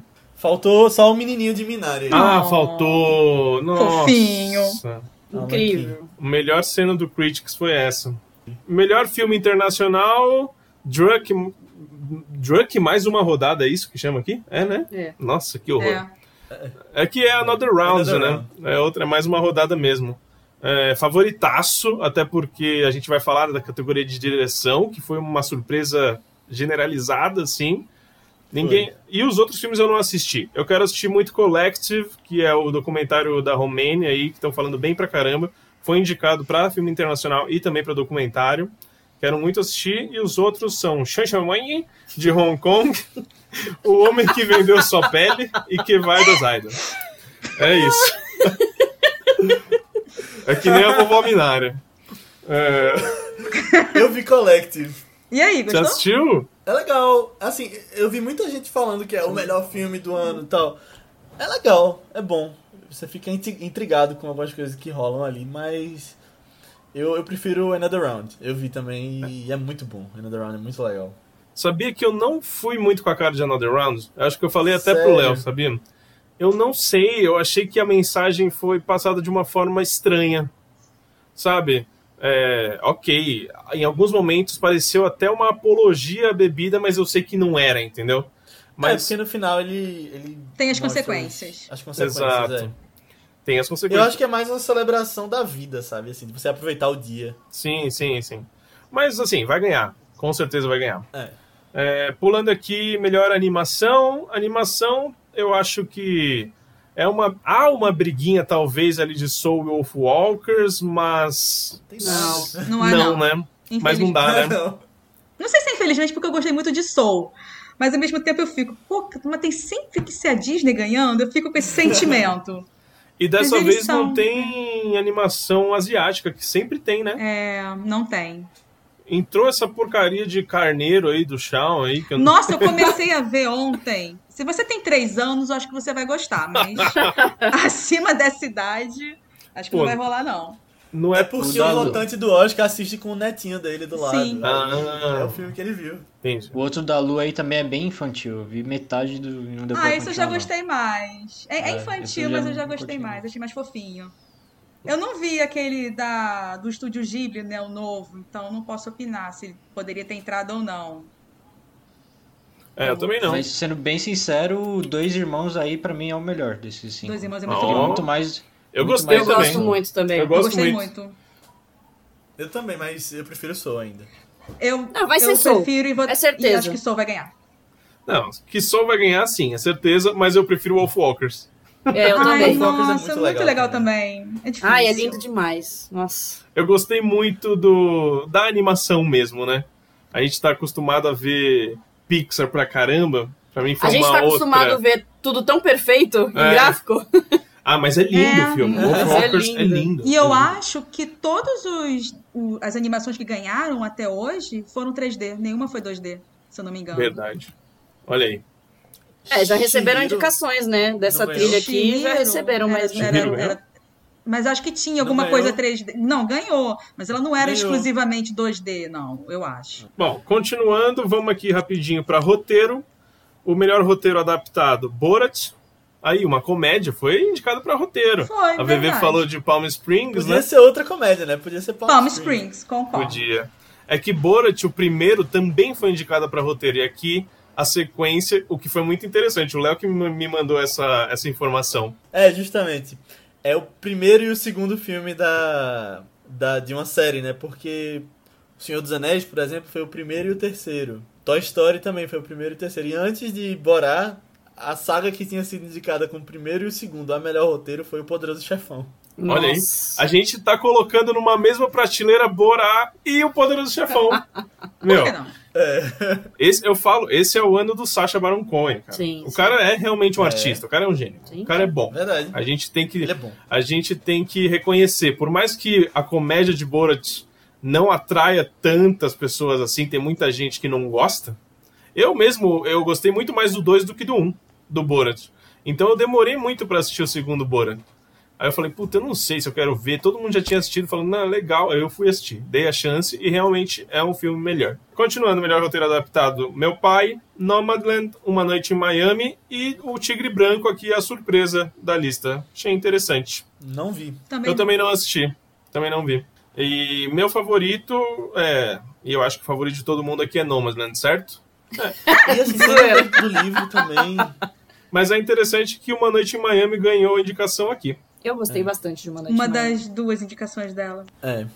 Mas tendo lido o livro aqui, eu vi que realmente foi uma adaptação muito bem feita, porque ela pega um livro que eram histórias meio jornalísticas daquela pessoa e ela constrói uma história em volta. E eu gostei muito. Show. Agora, para original, É. melhor roteiro original, que aqui eu acho que dá briga boa. A gente tem Judas e o, Messia Ne- o Messias Negro. Eu acho interessante esse negócio de Judas, porque Judas entrou no rolê agora. Ele não tinha sido indicado a nada, não tinha ganhado nada até agora, só o Daniel Kaluuya. E o Oscar abriu as portas e a visão para tudo. Então eu acho que ele é uma grande incógnita aqui. Eu acho que ele pode ganhar algum prêmio que a gente não está esperando. Então pode ser uma grande surpresa esse filme também. É, Minari tá aqui, tadinha. Bela Vingança. Bela Vingança que acho que Bela Vingança com a Emerald Fennel é a minha aposta aqui. E aí tem o Som do Silêncio e o Set de Chicago que Aaron Sorkin pode levar. É a categoria do Aaron Sorkin mesmo. Se ele ganhar nessa, eu vou falar, beleza, é sua. Agora sa- sa- sai da direção, tanto é que nem foi indicado. O que, que vocês acham aí, VV? O que você acha? Cara, o Aaron Sorkin tem grandes chances mesmo de ganhar. Mas eu ficaria feliz se Bela Vingança ganhasse. Eu acho que a narrativa pra Aaron Sorkin ganhar. Tipo, as tem gente muito contra isso e eu acho que os votantes da academia. Muita gente tá contra e estão vendo essa, essa parada contra de Chicago. E eu acho que se Bela Vingança ganhar, vai ser meio o que aconteceu com Get Out, alguns anos atrás. É um filme diferente, que tem muita emoção por trás, que algumas pessoas podem até não ter gostado, que fala de temas importantes e traz uma, uma mensagem importante com isso também. E eu acho que vai ser Bela Vingança. É meu favorito também pra ganhar aí. É, eu acho Pode que ser o prêmio todo de mundo, né? consolação dele. Roteiro. que consolação, né? Grande consolação, que nem foi com Corra. né? É. Sim. É. Mas eu acho que todo mundo aqui gostou muito de Bela Vingança. A gente quer reconhecimento pra esse filme. E é um filme que eu não diria que é filme de Oscar, que a gente já discutiu muito aqui. Acabou sendo. Achei legal isso. É, vou, vou partir pra direção já. Que ó, a gente tá mais de duas horas trocando ideia, hein, gente? Olha só, quem diria? Vamos pra direção. Direção a gente tem uma grande favorita aqui, que é a Chloe Zhao, por Nomadland. Tem a Emerald Fennel por Bela Vingança, e essas são as duas mulheres indicadas aqui na categoria. Temos uma, uma polêmica que Regina King poderia estar aqui, mas pelo visto a academia não curtiu muito mesmo o filme, tanto é que não foi nem para melhor filme, né? Temos Minari com o Lisa, Lee Isaac Chung, ele não é oriental, mas tem um nome difícil. Dave, E é. Ele, é ori... ele tem origem oriental, mas é americano. É isso? Ah, então é isso. É isso. Perdoe. É, o Fincher tá aqui também. é, e tem o. Ei, mas a direção de Mank é top. Não, isso eu concordo. Assim, tecnicamente, Mank é um filme muito bom. Isso eu não posso negar, não. Sabe o que é uma loucura, assim? Eu não, não curti muito Mank. Assim, eu gostei de Mank, mas é óbvio que eu não dou aquela. Eu não sou um Leonardo. Mas o Fincher é um dos meus diretores favoritos, cara. É um dos meus diretores favoritos. Tudo que ele faz é muito bom. Eu gosto muito. Verdade. E aqui eu acho que é o filme menos Fincher do Fincher. Vocês conseguem entender isso? Sim, Ou eu eu senti tô isso errado? também. É porque não é desse Fincher. Ah, é do pai Fincher, É né? do na pai verdade. É dele. do Fincher pai. E, eu- e isso é uma outra coisa interessante. Eu imaginei que eles pudessem dar uma nomeação póstuma pro pai. Não rolou. Eu também achei. Não rolou. Também achei. E tinha a construção né, da narrativa pra isso. A história por trás. Sim. Sim, total. sim, total. E o último nome, talvez a surpresa aqui, o Thomas Winterberg por Druck, Another Round. Essa aqui eu acho que foi a maior surpresa da noite, da noite, dos indicados, porque foi indicado de manhã, da né? manhã. Foi de manhã. Pra mim foi a maior surpresa, maior surpresa. E é, já dá o indicativo de melhor filme internacional aqui, né? Porque, Sim. assim, já deu, já. Já sabe. Quem ganha a Tem melhor votante direção? que só vai ver ele do- do- dos filmes internacionais. Então, tem isso também. Eu já tenho certeza que direção vai. é, que internacional vai ganhar Another Round. Preciso ver os outros filmes? Sim. é, Chloe Zhao vai perder aqui? Não, não, não tem como. Acho difícil. Vou jogar um questionamento. Se Chloe Zhao perder, pra quem ela perderia? Pra Emerald. Pra Emerald. Eu não sei opinar, mano. É muita. A não ser que a academia, a academia fa- seja boazinha e dê Oscar e direção pra Minari. Eita. Olha ele. Melhor eu ficaria muito feliz, muito feliz. Mas eu acho difícil. Mas, ah, mas você acha que não rola um David não. também? O Fincher? É. Não sei, acho difícil. Se não rolou no assim, Globo de Ouro, acho que não acho que não rola, não. e ele lá com, com seus shots. Toda vez que perdia. Questionamento para vocês. É, não é meio incoerente dar Oscar de melhor diretor pra, um ca... pra uma pessoa e melhor filme pro, pro outro filme, não o que foi o melhor diretor? Sim. Que é tipo, um time ganhou o campeonato, sim, sim. só que na hora de eleger o, o time ideal, é. você dá com um time totalmente diferente. Eu, uhum. acho, eu acho um ótimo questionamento. E a academia costuma fazer isso. Uhum. Costuma dar diretor para uma pessoa e melhor filme para outra. É, ano passado, o bom John, John Bumbo. errei, errei. John... O diretor. Bom John Ho, o diretor de Parasita, acabou ganhando os dois prêmios, o que surpreendeu a todo mundo. Nossa, a gente tava assistindo. Eu gritei. A gente tava assistindo. Muito. Eu falei, meu Deus, eu não acredito. Primeiro que quando ganhou o roteiro, eu falei, ok, pronto, é o prêmio deles. Sim, sim. É o prêmio deles. Aí também, ganhou também. diretor. Quando ganhou diretor, eu falei, meu. Não é possível. Eu, aí eu acho que eu fiquei quieto até o final. Falei, não é, acredito sim. que vai acontecer isso, não é possível. Quando ganhou diretor, já dava pra saber é, quem era. Não, quando ganhou diretor, fiquei Ronaldinho Gaúcho, estão deixando a gente sonhar. Eu fiquei sonhando, cara. Aí eu dei um berro. E detalhe, eu fiquei tão traumatizada com Lala Land e Moonlight que eu fiquei esperando alguém entrar com envelope, eu tava trocado. Ai, não, não, foi, foi de verdade, a gente ganhou mesmo. Vixe, quase, eu, mano, eu levantei nessa hora e aplaudi.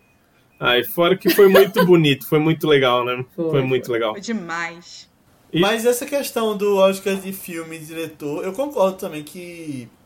Sei lá, às vezes até faz sentido você dar um roteiro e o filme, porque a questão de direção pode não ter sido diferente. Mas eu, eu percebo que isso acontece muito justamente por causa daquela questão do voto que é diferente.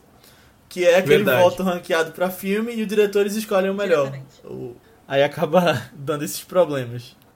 Não é verdade, mas é um questionamento interessante. Tanto é que eu falei que, assim, que a Chloe Zhao, eu acho que é quase 100% que vai levar. Só que para melhor filme, eu já, não, eu já acho que essa porcentagem diminui um pouco. Entendeu? Uhum.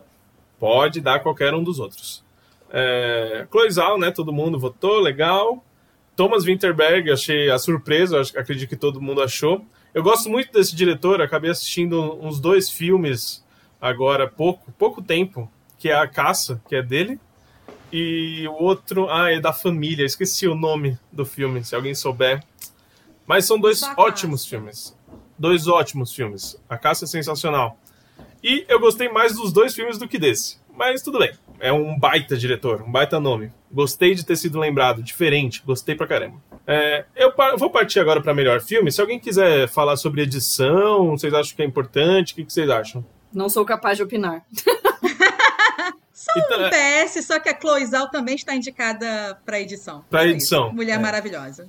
Não, é, edição, eu acho que esse vai ser o prêmio de Aaron Sorkin. Que não é, não é dele a edição, mas é o, o prêmio dos sete de Chicago vai ser a edição, eu acho. É. E eu falei que a gente ia partir para melhor filme, mas a gente já falou de melhor Você filme. Falou. Foi o primeiro. é. Começamos com ele. E o Guilhermo? O Guilherme, Guilherme? VV tá. Eu... VV ah, eu entendi, tá. Piada, piada interna. Agora entendi. Ô, VV, você tá assistindo What We Do the Shadows? Cara, eu parei ainda naquele terceiro episódio ainda. Tenho que, tenho que ah. terminar, mas eu vou terminar. Meu Deus, assista. É muito legal. É muito legal. Termina e escuta o podcast. Depois escuta, é, eu vou escutar depois. Tô guardando pra escutar depois. A gente mais riu do que falou da série. É verdade. A gente ficava lembrando das piadas no Sim. meio. Às vezes eu fico lembrando aqui da piada e fico rindo sozinho. Engraçado que na hora eu não ri, não, mas depois eu fiquei lembrando da, do negócio e ri. Sim, sim. É, mas é isso, é isso mesmo. Isso é legal do What the Shadows. O legal de fazer podcast, essas coisas, é que a gente assiste o filme, assiste a série, depois a gente vai trocar ideia com os amigos e fica muito mais legal. Sim. Isso é muito mais legal. É muito bacana fazer Menos isso. Não, Malé. Nomadland, é, Nomadland realmente eu gostei mais assistindo sozinho. Mas é isso aí, a gente já falou realmente do filme então. Já falamos do filme e acabou por hoje? Ou temos algo a dizer? Como vocês acham que vai ser o Oscar, né? Vai ser presencial? Tem chances? Porque eu vi gente já falando. Falaram. Mas que não vai ser? Já falaram? Vai ser em dois, vai ser em dois lugares. Sim, agora sim. Vai ser um no Dolby Theater e outro em outro teatro, né? Hum, então não tem jeito, Eles divulgaram isso. Olha só, então vai Eu ser. alguma coisa que ia ser no mundo inteiro, não é? Gente, Ah, não, eu vi tem dois. É, mas eles falaram que não vai ter aquela quantidade de gente toda. Vai ter os indicados e um convidado, parece. Ah, se tiver os indicados vai ser legal também. Vai ser bacana. É. Juntos O indicados. Grammy conseguiu fazer presencial, né? Verdade, né? Mas é, eu não vi, na verdade. Eu vi a notícia que eles conseguiram fazer presencial, algumas É, pessoas eu fiquei foram. com a TV ligada no Grammy e o computador mexendo. Então eu Mas foi, atenção. foi em local aberto ou foi local fechado o Grammy, vocês sabem? Foi uma cobertura. Foi. Ah, É. Mas foi mais de um lugar, né? Teve uns palcos fechados também. É, aquilo eu fiquei na dúvida se estava gravado. Eu ou acho que não, teve se coisa gravada. vivo. Eu também Foi que gravado. Eu vi uma gravado. matéria. É, eu vi uma Ah. matéria dizendo que eram coisas gravadas. eu tô tentando pegar aqui que eu sei que algum diretor top tá por trás do Oscar. E eu não sei É quem o é. Steven Soderbergh. É ele mesmo, é o Soderbergh. Ele mesmo. Então pode sair coisa boa daí. Eu quero. Tem que ser algo original, algo criativo. E é isso. É isso. Quero ver se vai ter host só. Se vão chamar o The Rock, os se vai ser o Zack Snyder que vai aparecer do nada. Chama a Zendaya aí, que o pessoal gosta. É, então. Por mim, Zack Snyder apresentava. Beleza, Léo. Mas é isso, gente. Esse foi o papo de hoje. Esse foi o papo do Oscar. Espero que vocês tenham gostado. E eu quero fazer um convite já pro Léo, já pra VV, pra gente fazer um outro papo desse depois do Oscar. O que, que vocês acham? Acho show, tô dentro. Na hora, vamos sim. E aí a gente vai cobrir tudo que for do Oscar. Ó, Léo, VV, eu também quero fazer live do Oscar, já vou também avisando aqui. A gente vai combinando, hein, gente? E eu já vou. Bolão. Bolão. Ó, inclusive vai ter o bolão do Papo de Poltrona. Espero que vocês participem. Nunca E- ganhei um bolão na minha vida, mas vambora. Quem sabe Nem pode eu. ser dessa vez. Quem sabe vai ser o primeiro. A gente tá pensando num prêmio aqui, ó. Um prêmio importante, um prêmio legal. Mas já vou agradecendo. Um Pix? Não, zoeira. É um Pix, não. Hoje em dia tudo é um Pix. É. Vai ser um DVD de Mank pra quem ganhar. É, não sei se é um prêmio muito legal. Bom, mas eu já vou agradecendo aos convidados. De novo, muito obrigado. Foi uma honra ter vocês aqui com a gente. É, VV, primeira vez que a gente grava junto. Foi uma delícia, foi muito gostoso. Espero que você tenha curtido como a gente curtiu. Muito obrigado de verdade, viu? Ai, curti demais, gente. Obrigada pelo convite mesmo. Foi show. Adorei o papo. Quero conversar mais. Valeu, Léo, mais uma vez com a gente aqui. Obrigadão também, obrigado Raul, Dai, Felipe, VV também. Foi muito legal. Adoro falar de Oscar. É um tema que eu acho muito divertido estar comentando. E se você me permite, Raul, eu queria fazer um convite aqui pro pessoal que tá escutando, que é que lá no Vício, o podcast que eu faço com o Matheus e Aninha, a gente tá cobrindo os filmes do Oscar. Então, além dos filmes normais, toda semana que a gente faz, a gente lança toda sexta um dos filmes da lista do Oscar. A gente vem fazendo isso desde o início do ano. E já falamos de quase todos aí dos principais e continuamos fazendo. Essa semana a gente lançou Bela Vingança, nessa sexta. Olha só, Vou ouvir. Esse aí a gente não Também. pode perder. Inclusive, é um dos, um dos episódios que a galera mais gostou do Papo de Poltrona também foi de Bela Vingança. Muito show. Olha aí que legal. E brigadão de novo, Léo. Obrigado, VV. Obrigado, Felipe Chaves. Mais uma semaninha. Valeu, gente, por esse papo, muito bacana. É, valeu, VV, por aparecer. Tá convidado aqui sempre, quem quiser. A gente falar sobre série, filme. Léo já é de casa, sempre que quiser pode aparecer. E valeu quem escutou até agora. Valeu, Daiane, Esteves, Dai... É, né? Ah, Tem eu. tem você, né? Eu tô tem aqui você. assim. Você Uhum. esqueceu, né? Opa! E dá nosso recado. Como é que faz pra entrar no nosso Instagram, Telegram? Conta aí. É só seguir a gente lá no Instagram, arroba Papo de Poltrona. A gente também tem um grupinho no Telegram que chama Clube de Séries. Que lá a gente fala, né, sobre. A gente escolhe uma série quinzenalmente para assistir e discute aqui no podcast também. E quem tá no Instagram e no grupinho que vota é, pra gente falar tanto sobre essas séries, quanto no Papo Retrô também, do, um dos, dos blocos do nosso podcast. Entra lá que a gente coloca. E mais uma vez, muito obrigada. VV, Léo, Felipe, galera que escutou a gente até agora. Foi incrível esse papo. Até a próxima. Bom, valeu, gente. Ah, verdade. A VV já viu. E eu tô devendo, né? Sim, estamos. Já comecei a ver umas duas vezes na minha vida, alguns anos atrás, e não terminei. Ô, agora é a chance. Vai ser agora. Vai ser agora, gente. É. Mais uma vez, muito obrigado, pessoal, por estar com a gente até agora. Espero que tenham gostado, porque é um papo que a gente curtiu demais fazer. E é isso.